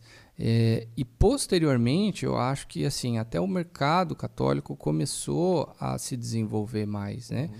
É, eu lembro quando era pequeno não tinha tantas opções de bíblias, de acesso a mapas, uhum. é, essas coisas assim, sabe? E eu por vir da história, é, ter contato com outras literaturas, né? Para mim foi foi meio que, tipo assim, mais fácil encaixar certas peças, né? Uhum. Tipo, você tem um quebra-cabeça, você já tem parte montada, uhum. você montar a outra Verdade. é mais tranquilo. Então... A é... comida que chegou ou não? Ah, desculpa. A comida? É, eu não tá aguentando de fome. Né? É, tá. Pode então, ir atender, vai lá. Então eu acho legal que nós, tipo assim, tivemos vertentes diferentes, né? Uhum. Ele veio dessa raiz missionária renovação carismática, e eu vim do, da raiz nerd, Sim. vamos dizer assim, do cara que sentou, é, pegou a Bíblia, pegou o livro de arqueologia, pegou é, livros de história, filosofia, e eu consegui achar o meu, o meu ser teólogo, né? o meu ah. ser missionário, misturando. Ela vai cair. Viu? Que cena maravilhosa. Acrobata essa mulher. É. Sorte a minha. que loucura. E você conseguiu achar o seu campo teólogo, né? Sim, foi legal porque nessa, uh, como é que fala? Nessas conversas com ele, né? Eu consegui lapidar esse meu ser missionário, né? O, eu, eu, eu brinco assim, né? Que ele é o... Se ele fosse um personagem, né? Ele seria o Rambo. É. Ele é o cara faca na caveira mesmo. Ele encara tudo. Ele é, ele é incrível, né? O Capitão América eu já seria tipo o Hulk, só que o Hulk na forma cientista dele, sim, que fica sim. quietinho no laboratório sim. ali, entendeu? O, o Dr. Banner, né? Uhum. Fico ali, né? não vou, não, uhum. não, não, sou fortão assim e tal. Então é, eu acho legal assim que. como eu, né? Não, não isso é forte, não, pô. Aqui, ó. A camisa já não tá aguentando aqui. Não, e, e é legal que hoje nós nos completamos bastante nisso. Claro. Né? Isso as, é perceptível. As até. conversas, o, o, a gente foi aqui esses dias, ele foi, fui com ele devolver uma bateria que ele gravou, pegou emprestado para gravar um clipe, né? Aí paramos ali para tomar um café e o nosso assunto era isso. Né? Ele contando das últimas pregações que ele fez eu contando do, do meu grupo de estudo bíblico que eu tenho na uhum. paróquia aqui, as passagens que nós estávamos usando, os livros que nós estávamos lendo. Então é muito legal porque é uma troca de experiência muito bacana. E às vezes ele pergunta uhum. certas coisas para mim, às vezes eu pergunto para ele certas coisas. Tipo, é, é muito legal, porque eu pergunto para ele instruções do que falar, uhum. do, de como tocar no assunto. Porque eu, eu tô mais acostumado a trabalhar com papel do que com gente, uhum. né? E ele está acostumado mais a trabalhar pessoas, é né? Do que lidar com papel. Então, ele pergunta para mim coisas da filosofia. Tipo assim, mas como é que é? Uma vez a gente falando sobre Paulo. E eu falando, né, de Paulo, a influência da linha do estoicismo, uhum. né? Uma escola que vai começar 300 anos, mais ou menos antes de Cristo, vai meio que parar 300 anos depois e tal. E, e aí ele falou, peraí, mas isso eu nunca, nunca vi alguém pregando sobre isso. Nunca vi ninguém falando sobre a formação de Paulo. Falaram sobre, ah, o Paulo caiu do cavalo e se Sim. converteu, né? E aí foi legal que nós passamos a conversar sobre isso. Eu emprestei para ele, falei, oh, pai, eu tenho um livro falando sobre né, estoicismo e tal. Se você quiser, não passa para mim e tal, não sei o quê. E algumas vezes que eu pergunto para ele, papai, eu vou, eu vou na formação bíblica aqui e tal, não sei o quê. Eu tô querendo falar de tal tema, mas como é que você faria isso? E aí ele, ele vai. Então é, é muito né, bacana, né, é que muito bom. legal. Não, e para ele deve ser muito bom, né? Você ah, é o único incrível. filho homem, né? E tudo, claro. A, a, você tem uma abordagem, as outras duas meninas, as outras duas meninas não, as duas meninas. as outras duas meninas, não, as duas meninas também tem uma outra abordagem e tal. Mas uma coisa legal, olha, pega teu papel aí, eu quero mostrar aqui. Primeiro, eu quero resumir duas coisas. Você ir lá no site, professor Felipe Santos. Posso deixar você fazer, aqui. pode, traz para cá um pouquinho para, deixa eu te ajudar e fazer a sua matrícula, tá certo? Na verdade, não é uma matrícula. Você assina 180 e pouco, do ano todo você tem direito de estar lá. E também você ir para peregrinação com o Dunga e com, com o professor Felipe Santos, que deve ser extraordinário. Tem toda a questão do Dunga, da abordagem do Dunga em si, e tem a questão também da abordagem do professor Felipe Santos e aí eu acho que no Instagram do Dunga é mais fácil para achar, para ir para essa peregrinação, seria o caminho mais fácil, ou do professor Felipe Santos também. Lá tem a oportunidade de ter todas as informações dessa viagem, tá certo? Mas eu quero também mostrar aqui esses dois livros, não é? E inclusive duas coisas. Na editora Apacentagem está preparando um livro bem especial, tá bom? Olha, tem isso daqui também. Nossa, isso aqui eu não sabia. Bacana. eu não sabia. É. Vamos lá, a CS está escondendo ouro, na brincadeira. É... Essa questão do, do livro, a gente está preparando aí alguns livros para abordagem para jovens, tá? adolescentes e jovens, sobre assuntos bem especiais que o Felipe vai começar a desenhar e tal, alguma coisa assim. E também no Santo Flow. Você já conversou com ele? Não, não conversou, né? Conversou mais ou menos né, por cima. no Santo Flow, nós vamos fazer também um quadro dentro do nosso canal que vai se chamar Santo Traço. Tá certo? Então, como é que vai ser? O Felipe vai. Eu não vou dizer como vai ser, tá bom? Não vou dizer. É segredo. segredo, segredo. Então a gente está preparando aí um quadro bem especial. Tem esses dois livros aqui, Café, Bolinho e Teologia, Cartas Paulinas, tá bom? Muito interessante aqui. Olha que legal, cara. Filemão, na carta de Paulo, o apóstolo não se dirige apenas a este, mas também a toda a igreja. Tem desenhos, cara. Tem. Olha que legal. É legal que. É, é, já vem assim colorido? Já, já esse, é, esse é, o, é, o, meu. Mas o ideal é que as pessoas Sim. transformem os delas. Transformem assim. assim. E é legal porque tem essa página assim, cada carta ela começa com esse mapa mental. Legal. Porque eu tenho um caderno grande. Sim. Aqui, que é onde eu fazia minhas aulas, fazia os meus estudos certo. e tal. E aí eu escaneei aquilo né? É, e de, deixamos assim preto e branco para lembrar mais ou menos o giz no é. quadro negro, né? Cara, vamos fazer outros aqui então. Vamos fazer aí... café bolinho teologia. É... Qual que é outro curso? Qual outro curso?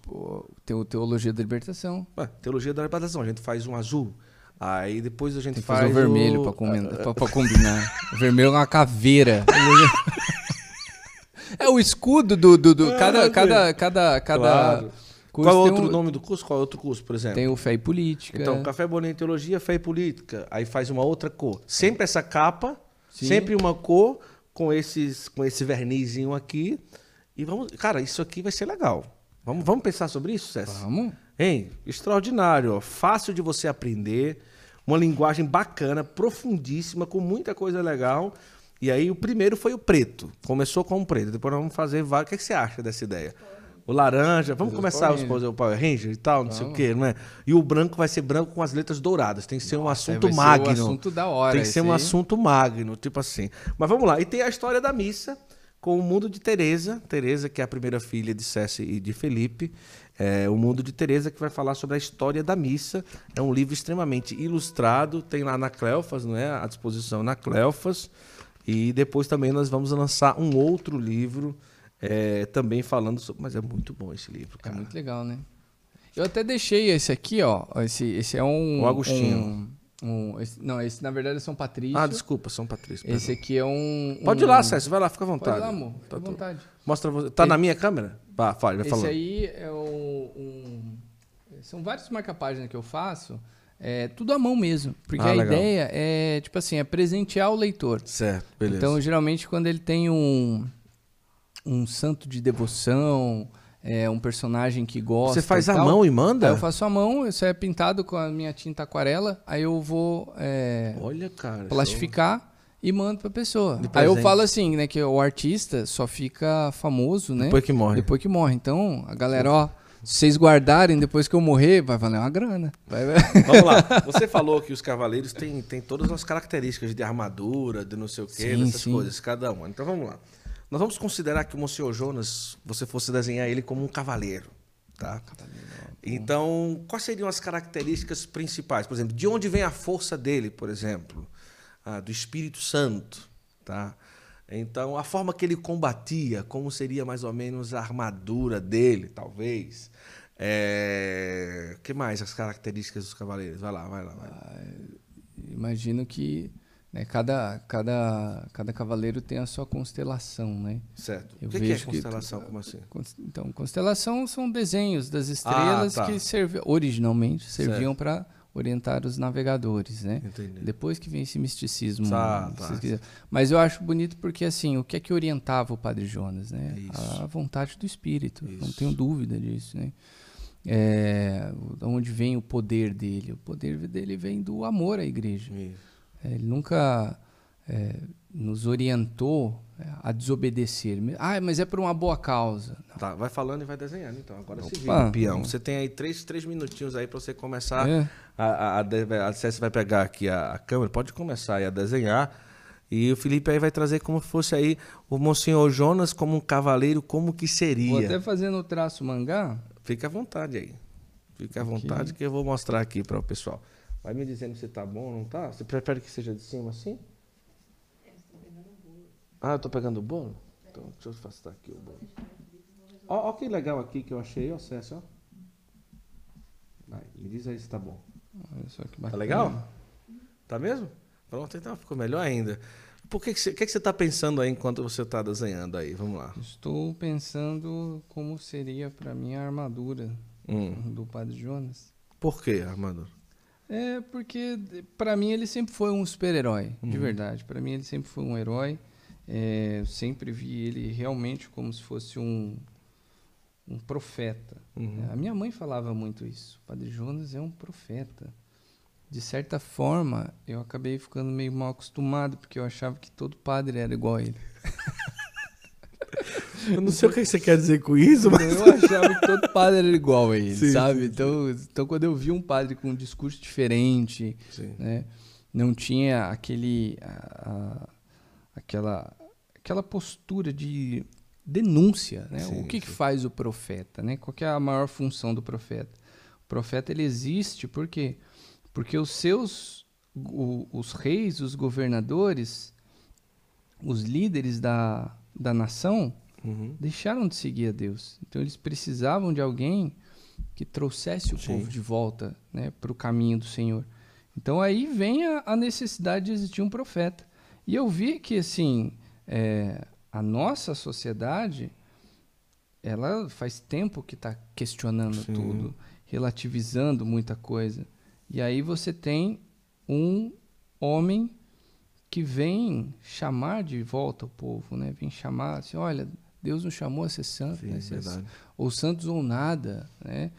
E você ter essa essa coragem de você falar isso, hoje é hoje é mais difícil ainda porque você tem o politicamente correto, uhum. você tem é, um monte de, de problemas. Ai, mas você me ofendeu porque você falou de Deus. Pô, pelo amor de Deus, você se ofende com, com a palavra de Deus, você não se ofende com o discurso de, de pró-aborto, uhum. é, em favor da, da liberação das drogas e tal. Meu, que, qual é o seu senso de justiça? Assim, uhum. Se você se ofende com um padre falando do amor pro, de um pai para os seus filhos, ou, sabe? Sim. É, eu, eu não consigo entender como que as pessoas se ofendiam, se ofendem, né? Com isso. Agora, você pode, pode é, pode confirmar ou considerar que acaba que o desenho ele te ajudou a, a não pender por lugares mais difíceis, no sentido de é, procurar outras amizades, é, procurar lugares.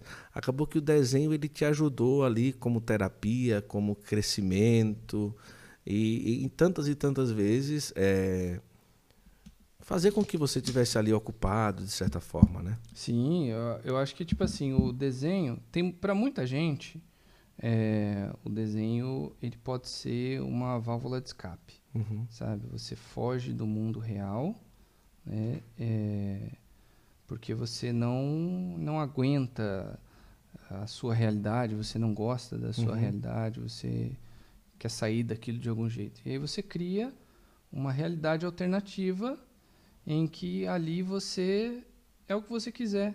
Você desenha o que você quiser, você projeta no papel o seu mundo ideal, você, enfim, você desenha o personagem que você queria ser, você desenha a família que uhum. você queria ter e tal. É, eu tive um, um grande é, privilégio de nascer na, na família que Deus me deu, uhum. ter o Padre Jonas ali, porque eu nunca quis fazer do desenho uma fuga da fé, uma fuga da igreja. Sim. Eu sempre me realizei desenhando, né? Mas o desenho para mim nunca foi uma fuga. Foi modo de é, trabalho. É, sempre gostei de ficar mais em silêncio. Às vezes até a Cess fala que eu sou um, um eremita, um, um monge que casou, né? um, um monge que casou. E, mas, mas quem sabe diácono, né, César? Ah, quem sabe. Né? Você tem vontade mesmo? Muita. É sério mesmo? De verdade. Muita, muita. mesmo? Mas o que é que diz assim, muita mesmo? Assim? O que, é que você ah, considera assim, é... o papel do diácono ser muita? Assim? Eu acho que o, o, o diácono ele é uma extensão da igreja que não concorre com o padre. Claro. O diácono, ele você pode dar mais assistência para a comunidade. O diácono ele também tem família. Ele sabe o que os, muitos dos, da, dos membros da ovelha de Cristo estão passando, estão vivendo. Né? É, no caso, como eu tenho alguns trabalhos né, na paróquia aqui com formação, então você potencializa uhum. essa formação. Você é uma autoridade da igreja ali para dar um, um amparo para o pessoal. Não é uma, não é substituir o padre, não é fazer o que ele não consegue, não é você ser um braço a mais, uhum. você ser uma ajuda a mais. E no nosso ser missionário, né? Eu que agora estou trabalhando com peregrinação, estou uhum. levando as pessoas para a origem da nossa fé. Né? Uhum. Olha que bênção você poder proporcionar isso para o, o, o, o seu paroquiano, para as pessoas, mas não só um passeio, né? mas um, um encontro com Deus. Né? Você ir lá, você é, fazer celebração da palavra, você fazer uma formação diferente hum. com o pessoal, você ter um momento de oração mais rico, né? Porque a formação o, o leigo pode dar, uhum. né? Mas quando você tem a opção de viver ali na totalidade, né? Você poder fazer a adoração, você ter um outro acompanhamento, uhum. é, muito, é muito legal. É bom mesmo. É muito... Agora, é, eu fico imaginando assim, se a gente fosse colocar assim uma armadura ou um desenho do seu anjo do H, da guarda tem que ser um cara muito forte, né, cara? Porque ele trabalhou pra caramba, né? Eu lembro do dia que você contou que você viajou com o Dung e se perdeu, ficou lá o dia inteiro perdido, né, cara? Meu Deus do Foi céu. pra. Como é que fala?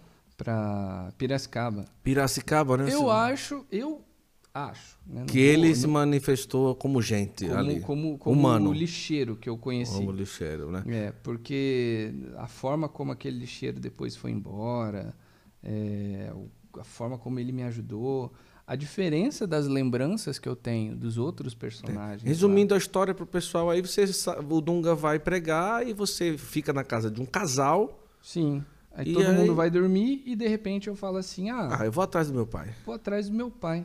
Não sei onde ele tá, parece que não tem ninguém na casa. Vou lá achar ele. Tem a brilhante, anos. tem a brilhante ideia de fazer isso aí, de sair. Atenção, criança, se você Não gosta do meu desenho e acha que é uma boa ideia você simplesmente sair por um território no qual você não conhece, Não faça isso. buscando seus pais, não faz isso. Se você ficou perdido, fica no último local É. em que as pessoas te viram. Em o- oito anos você sai pro Piracicaba procurando. E detalhe, é, saímos em missão, Uhum. né? E fiquei lá procurando meu pai. Ah, na meu cidade pai e tal. E o pessoal diz, E- mas quem que é seu pai? Mas quem que é seu pai? E eu tentava, é o Dunga, não sei o quê. Aí o pessoal ainda fazia piada, mas é o Dunga da seleção? Galera mais nova nem deve saber quem É, é, é né? o Dunga verdade. da seleção e tal. Então, assim, foi um- uma experiência legal. E o, e o mais bacana, né? Eu perdido lá, o encontro rolando, né? Meu pai não fazendo ideia do que estava E acontecendo. você perdido, brincando na rua com E as eu crianças, achando, cara, jogando eu bola. vivendo uma das maiores aventuras da minha vida. Não, não tenho trauma nenhum disso, sabe? Eu acho que um dos dons que Deus me deu foi de ser meio sem noção, sabe? sem noção do perigo. Melhorou, né? Hoje melhorou, né, César? Melhorou um pouco, né? Tem que perguntar pra Helena. É, assim, né? Lela. E aí você eh, ficou com os meninos na rua, brincando, todo com- sujo, jogando bola. com- eu achei um menininho lá, falei assim, ô, o que você tá fazendo? Tal, e ele, ah, tô jogando bola, vamos jogar bola também. Eu falei, tá bom. Aí eu falei que tava procurando meu pai, e meu pai tinha falado pra mim, olha, eu vou no campo, e era realmente um, um estádio, né, onde estava acontecendo o, o encontro. Aí o molequinho falou, ah, meu pai também tá lá, vamos lá. Eu falei, beleza. Só que o pai dele tava jogando futebol, né, aquele futebol dos amigos e tal. E, e aí eu fui. Acabou o futebol, o molequinho foi embora. Todo mundo foi embora. E ficou eu lá, né? Tipo assim, cadê meu pai? Né? E fui procurando. E aí nessa que eu encontrei o, O lixeiro. o lixeiro, né? Então, assim, é... E foi legal. Eu- E eu, não encontrei o lixeiro, assim, naquela condição de, tipo assim, nossa, tem um moleque chorando aqui e tal, não sei o que. Né? Tava de boa, procurando meu pai, achando engraçada a situação. E o lixeiro aparece e fala, ô moleque, você tá bem? Tá perdido e tal, não sei o quê. Eu falei, tô procurando meu pai e tal. Não, vamos procurar seu pai então. E aí ele foi andando comigo, né? Caminhando pelos, pelos lugares lá até ele me entregar para um... Mas você ajudou ele a catar o lixo? Ajudei, opa! Pra mim foi a coisa mais legal de tudo, que eu pegar um, tipo, espetinho, Ah, né? sim, sim.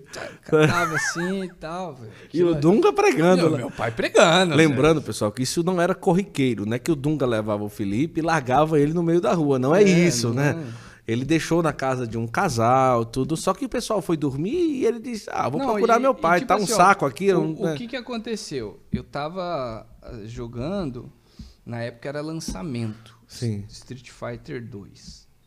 E eu adorava até, eu gosto de karatê por causa do Ryu. Uhum. Eu jogando com o Ryu e tal, não sei o que, pá. Quando finalmente consegui finalizar o jogo, venci o Bison e tal, pá. Cansei. E o meu pai tinha me avisado antes de sair. Ele falou, filho, pai vai pregar, tá? Ó, o tio e a tia estão aqui na casa. Você não tá sozinho, eles estão dormindo. Então, quando você acabar de jogar, fica tranquilo. E aqui, ó. tá Aham. bom, tá bom. Tá, você entendeu, filho? Aham. Acabou o jogo. Cadê? Cadê a galera? Não achava a galera. Não, já, e já demorei para sair porque eu tava com medo do cachorro uhum. que ficava lá fora fazendo uma vigia, né? E aí, o, quando eu vi que o cachorro tava preso, aí que eu saí da, da casa e fui viver a aventura. E né? aí lá com o lixeiro ele disse, eu vou limpar. Aí ele entregou para quem? Aí ele me, entre... me entregou para um cara que entregava leite.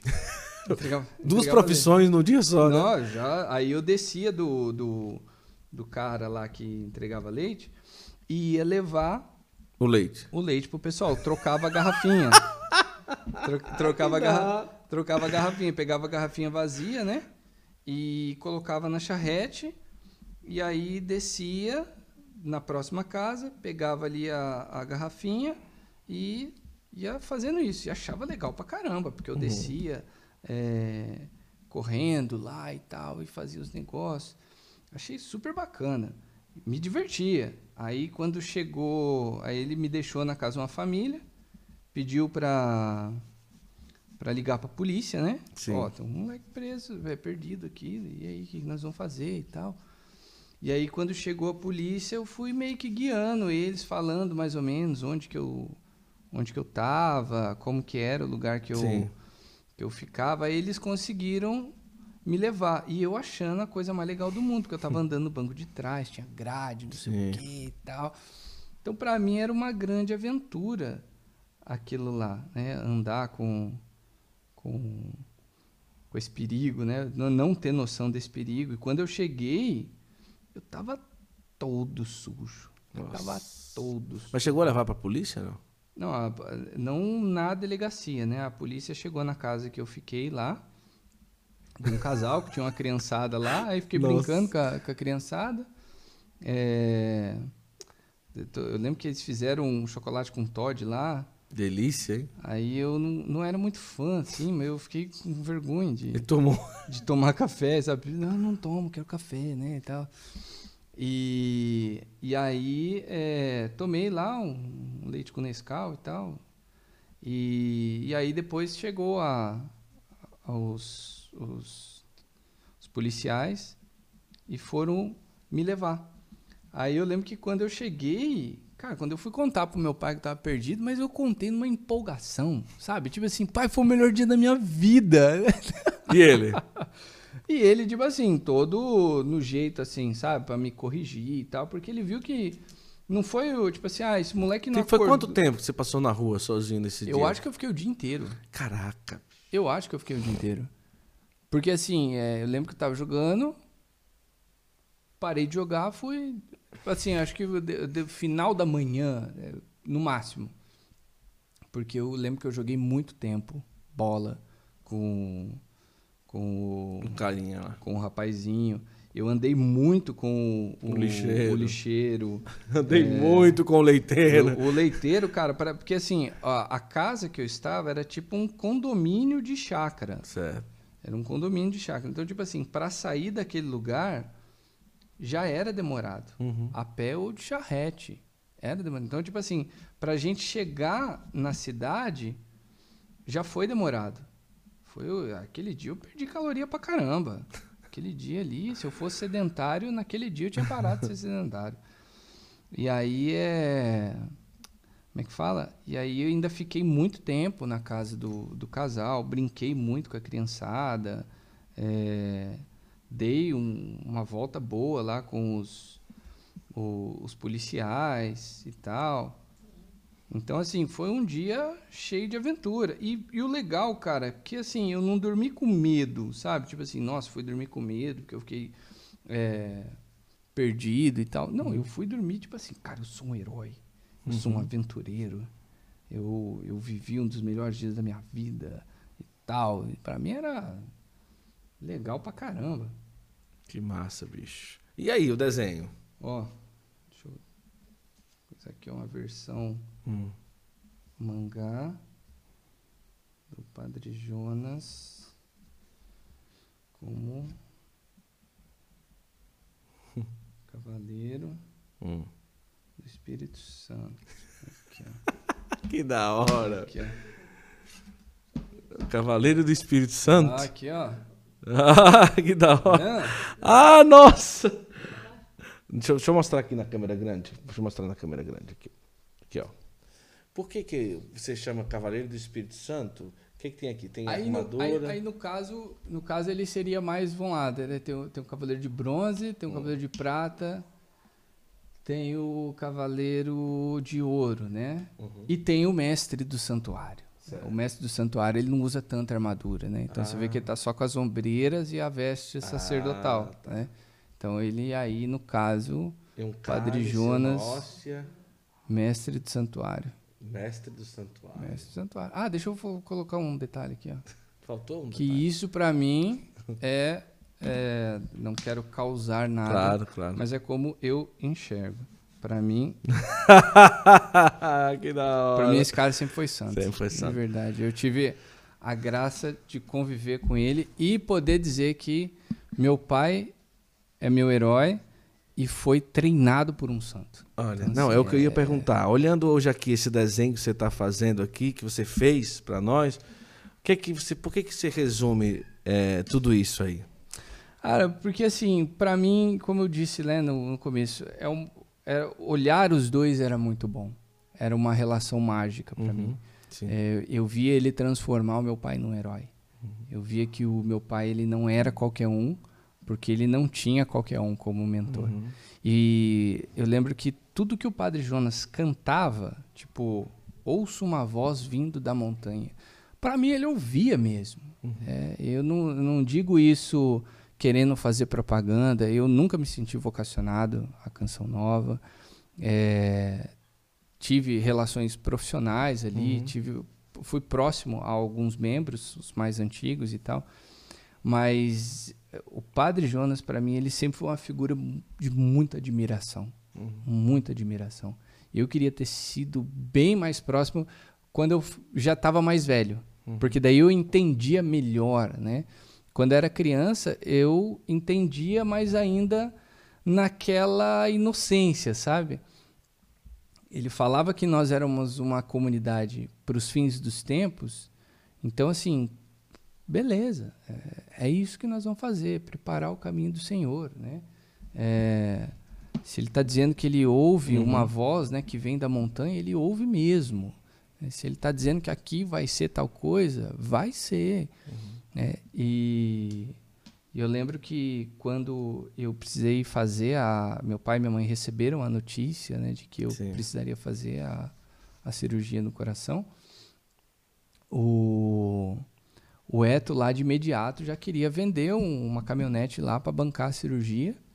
E não que o padre não quisesse isso, mas era de muito risco. Uhum. E o padre falou: não, está falando da vida de uma criança. Uhum. Não é assim, vamos- pagar e vamos fazer. Uhum. É, vamos ver qual- quais são os riscos, o que, que acontece. né? e aí, se a criança morre? Uhum. Então, assim, é, desde sempre, um cara muito, é, muito consciente. E eu acho muito bonito, assim, que muita gente da teologia da libertação não gostava da canção nova. né? E ele nunca inflamou em nós Uhum. um, um desgosto por isso. Ele nunca mostrou que a canção nova era uma arma contra isso. Não, é uma comunidade para os finais dos tempos. Ele era o, o nosso João Batista, ele era o, um santo, ele era um modelo, né? A canção nova canta, por quê? Porque ele cantou primeiro. né? O Dunga, ele conduzia e tal, porque ele abriu as portas.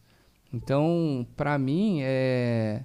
Era tipo assim, cara, que legal, mano. Eu sou filho do rei Arthur e eu conheci o Merlin, sabe? é muito bacana. Então, eu tenho essa, é, essa graça de ter construído uma boa fantasia sobre ele. E quando eu amadureci, eu vi que, na realidade, ele era um herói mai- maior ainda. Sim. Então, é, é, ele para mim é um cara incrível.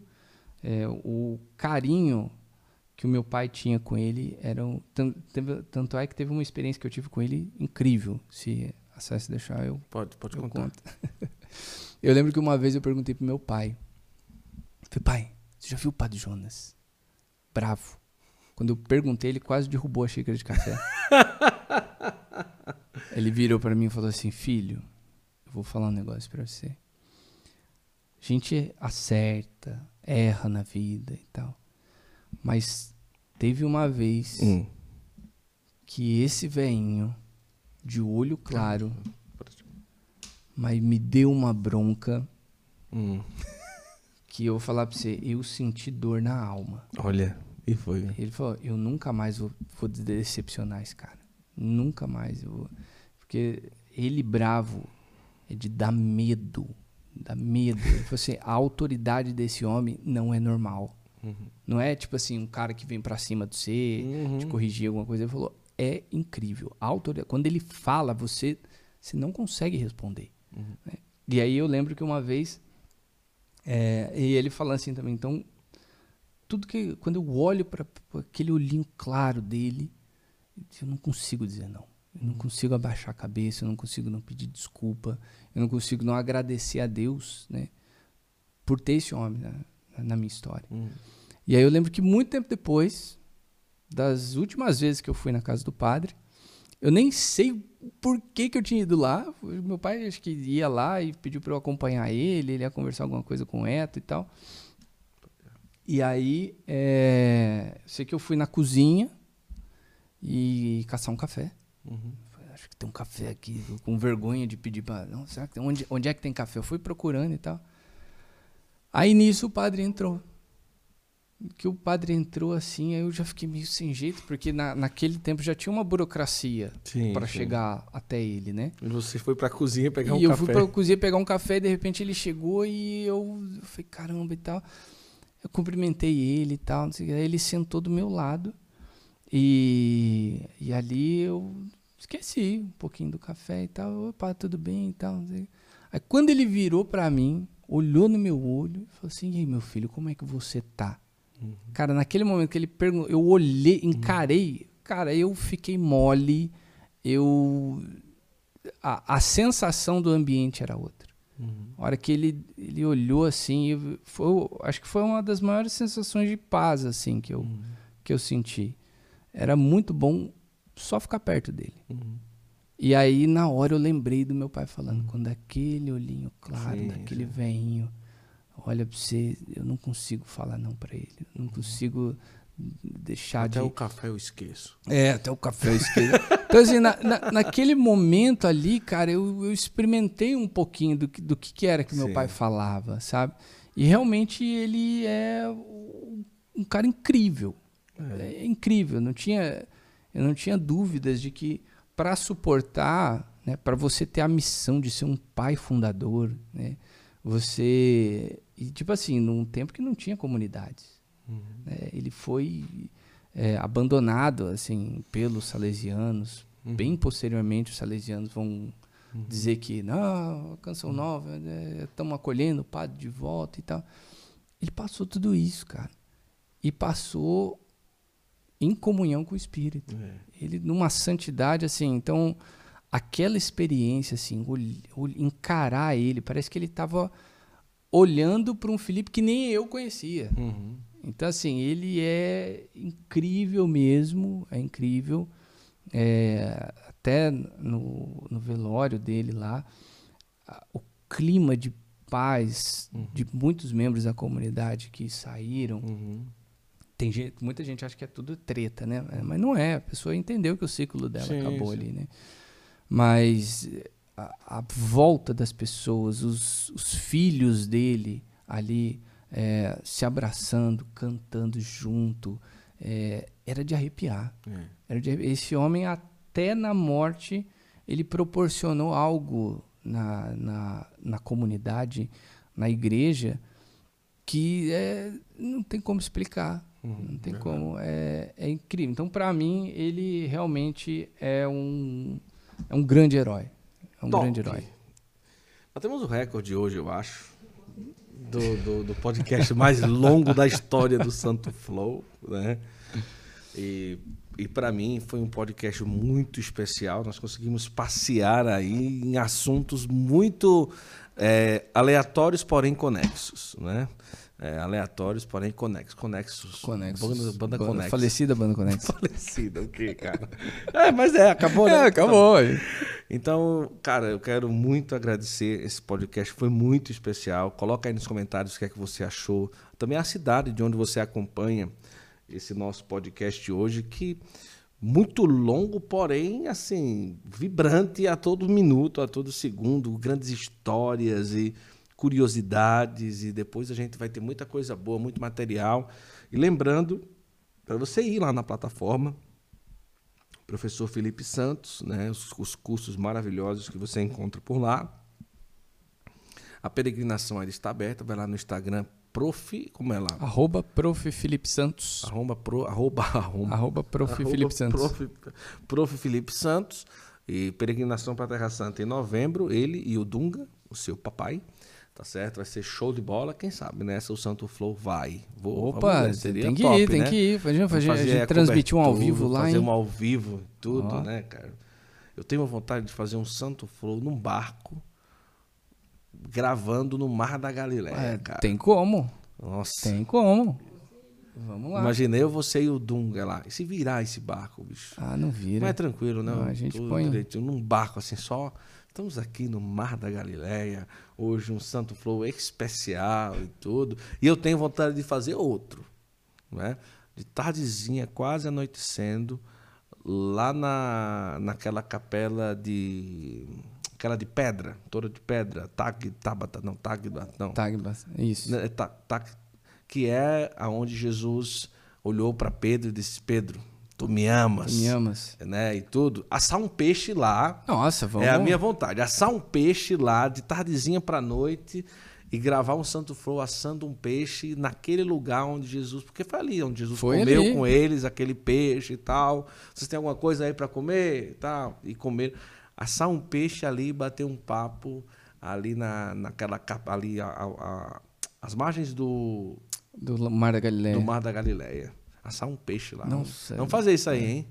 Isso aí vai. vai Não, vamos fazer, vamos, vamos fazer. Vai ser show, hein? Eu quero estar junto. Pessoal, Felipe, cara, foi show. Parabéns. Você, eu, eu já falei para a SES, falei para você assim, a capacidade que você tem de desenrolar um assunto tenho certeza que a galera vai concordar comigo. É, é muito boa, assim. Você, você traz leveza à teologia. Não que ela pese, mas às vezes a forma como. Ela pesa também. é denso, né? Assunto complicado. É, assunto tem complicado. assunto que é complicado Você mesmo. tem essa oportunidade, essa, essa, esse dom. E, cara, foi muito bom. Valeu mesmo. Eu show. que agradeço. Bom demais recebê-la aqui também. E vamos fazer todos esses, esses projetos, esses projetos aí. aí lá é, em outros lugares também é muito bom. Nosso, a nossa igreja o precisa muito disso. Livros, rapaz, saiu projeto pra caramba aqui. Fazer, já tem coisa pra vida toda aqui já. E assim, hoje o Charlie tá aqui na sua casa. Ah, o Charlie, eu, eu me senti uma das panteras. O Pantero, né? que da hora. Né? A Pantera e o Pantera Negra.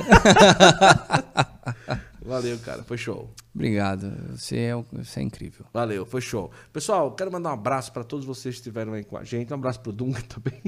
falamos muito do Dunga aqui, mas não falamos muito, não. Acho que foi até pouco, mas foi muito bom. É, uma, uma, obrigado, César, pela paciência. Estamos aí há quase três horas de conversa aqui. O podcast mais longo da história do Santo Flow. E que bom, foi muito bom. Momentos de emoção, de alegria, de, de curiosidade, de nossa, foi top. Então muito obrigado a você que esteve conosco e você pode escutar depois se você pegou só da metade completo, vale muito a pena as histórias da infância, ele lá na Canção Nova e tudo, muito bom. E depois vamos marcar com outros filhos, eu acho, né? Eu acho que o Gabriel, Gabriel também é tem muita história também para contar, né? O Gabriel, filho do Nelsinho. É um cara super gente boa também. E vamos trazer também ele aqui no Santo Flow. Obrigado, pessoal. Deus abençoe e até a próxima, se Deus quiser. Tchau, tchau. Existe uma grande diferença entre viajar e peregrinar. Uma viagem já é muito bom. Agora, quando se fala de uma peregrinação, é uma oportunidade de você fazer um retiro de mudança de vida, de renovação espiritual, conhecendo os lugares mais geniais que você pode imaginar. A obra de Maria ela tem essa missão. Mais do que viagens, encontros com Deus. Olha, desde quando eu fui agora com a obra de Maria, foi algo extraordinário. Não só a experiência em Deus, mas também a tamanha qualidade que é uma viagem com a obra de Maria. Os hotéis de grande, grande, grande qualidade. alimentação maravilhosa, o trato, o transporte, o translado por lá. Olha, do momento do aeroporto até a volta para o aeroporto, para você estar em casa, olha, tudo 100%. E não é porque agora eles são parceiros do Santo Flow que eu estou falando que é 100% não. Sabe por quê? Porque realmente foi um serviço de grande excelência. Aproveite a oportunidade e lembre-se, peregrinar é mergulhar numa linda experiência com Deus. Já está tudo preparado para o Congresso Mariano que vai acontecer aí na com a oportunidade de você estar é, em Portugal e Itália. O Congresso Mariano já tem presença confirmada da Madre Kelly Patrícia, do Padre Fábio de Mello, Padre Roger Luiz, Márcio Mendes, vai sair no dia 26 de outubro. Então, pessoal, escolha a sua. Vai lá no Instagram, peregrinações.oficial, tá colocando aqui, ó, Janaílson está colocando aqui, peregrinações.oficial e aí você vai ter a oportunidade de experimentar o que eu vivi com tantas pessoas. Voltei uma pessoa renovada, porque Deus fala numa peregrinação. É um retiro em um outro lugar, com lugares que falam de Deus e com uma equipe extremamente dedicada. Então, obra de Maria, mais do que viagens encontros com Deus, e você agora no Santo Flow vai sempre ficar por dentro das dos roteiros e das grandes novidades que a obra de Maria sempre traz para nós. Ei, psiu, corre lá no Instagram e escolhe a tua peregrinação. Eita, coisa boa. Deus abençoe. Agora você pode ser membro do Santo Flow e ter acesso a vantagens exclusivas. É, muita gente pergunta, Guto, como é que eu posso ajudar para o Santo Flow crescer mais, ter mais entrevistas, mais viagens? Olha, é muito simples. R$ 27,90 por mês você vai ter acesso a muita coisa boa. Primeiro, uma aula ao vivo mensal que esse mês vai ser com o Padre Duarte Lara. Sou o Padre Duarte Lara, convidando vocês para darem uma olhada na plataforma do Santo Flow. É isso. Eu vou estar Uh, presente no final do mês de maio, dia 30, terça-feira, uma aula uh, online live e aqueles que participarem uh, podem fazer perguntas. No dia 30 de maio, só para quem é membro da plataforma. Grupos de ajuda, nós vamos te ajudar, profissionais, grupos de ajuda sobre depressão, sobre dependência química, aconselhamento para casais e direção espiritual também lá na plataforma, viu? Lá você vai ter acesso ao Descomplica Católico, que são vídeos que vão te ajudar pra caramba, um acervo de textos que vai te ajudar por categoria, tudo arrumadinho para você é, poder estudar, além de uma rede de intercessão. Ou seja, você deixa o teu pedido e a nossa rede de intercessão vai estar rezando sempre aí pelas suas intenções, tá certo? Tem sorteio para todo mundo que é membro. Esse mês vai ter um kit do Santo Flow. Ajude o Santo Flow a crescer e aproveite essas vantagens além de aulas maravilhosas como essa. Música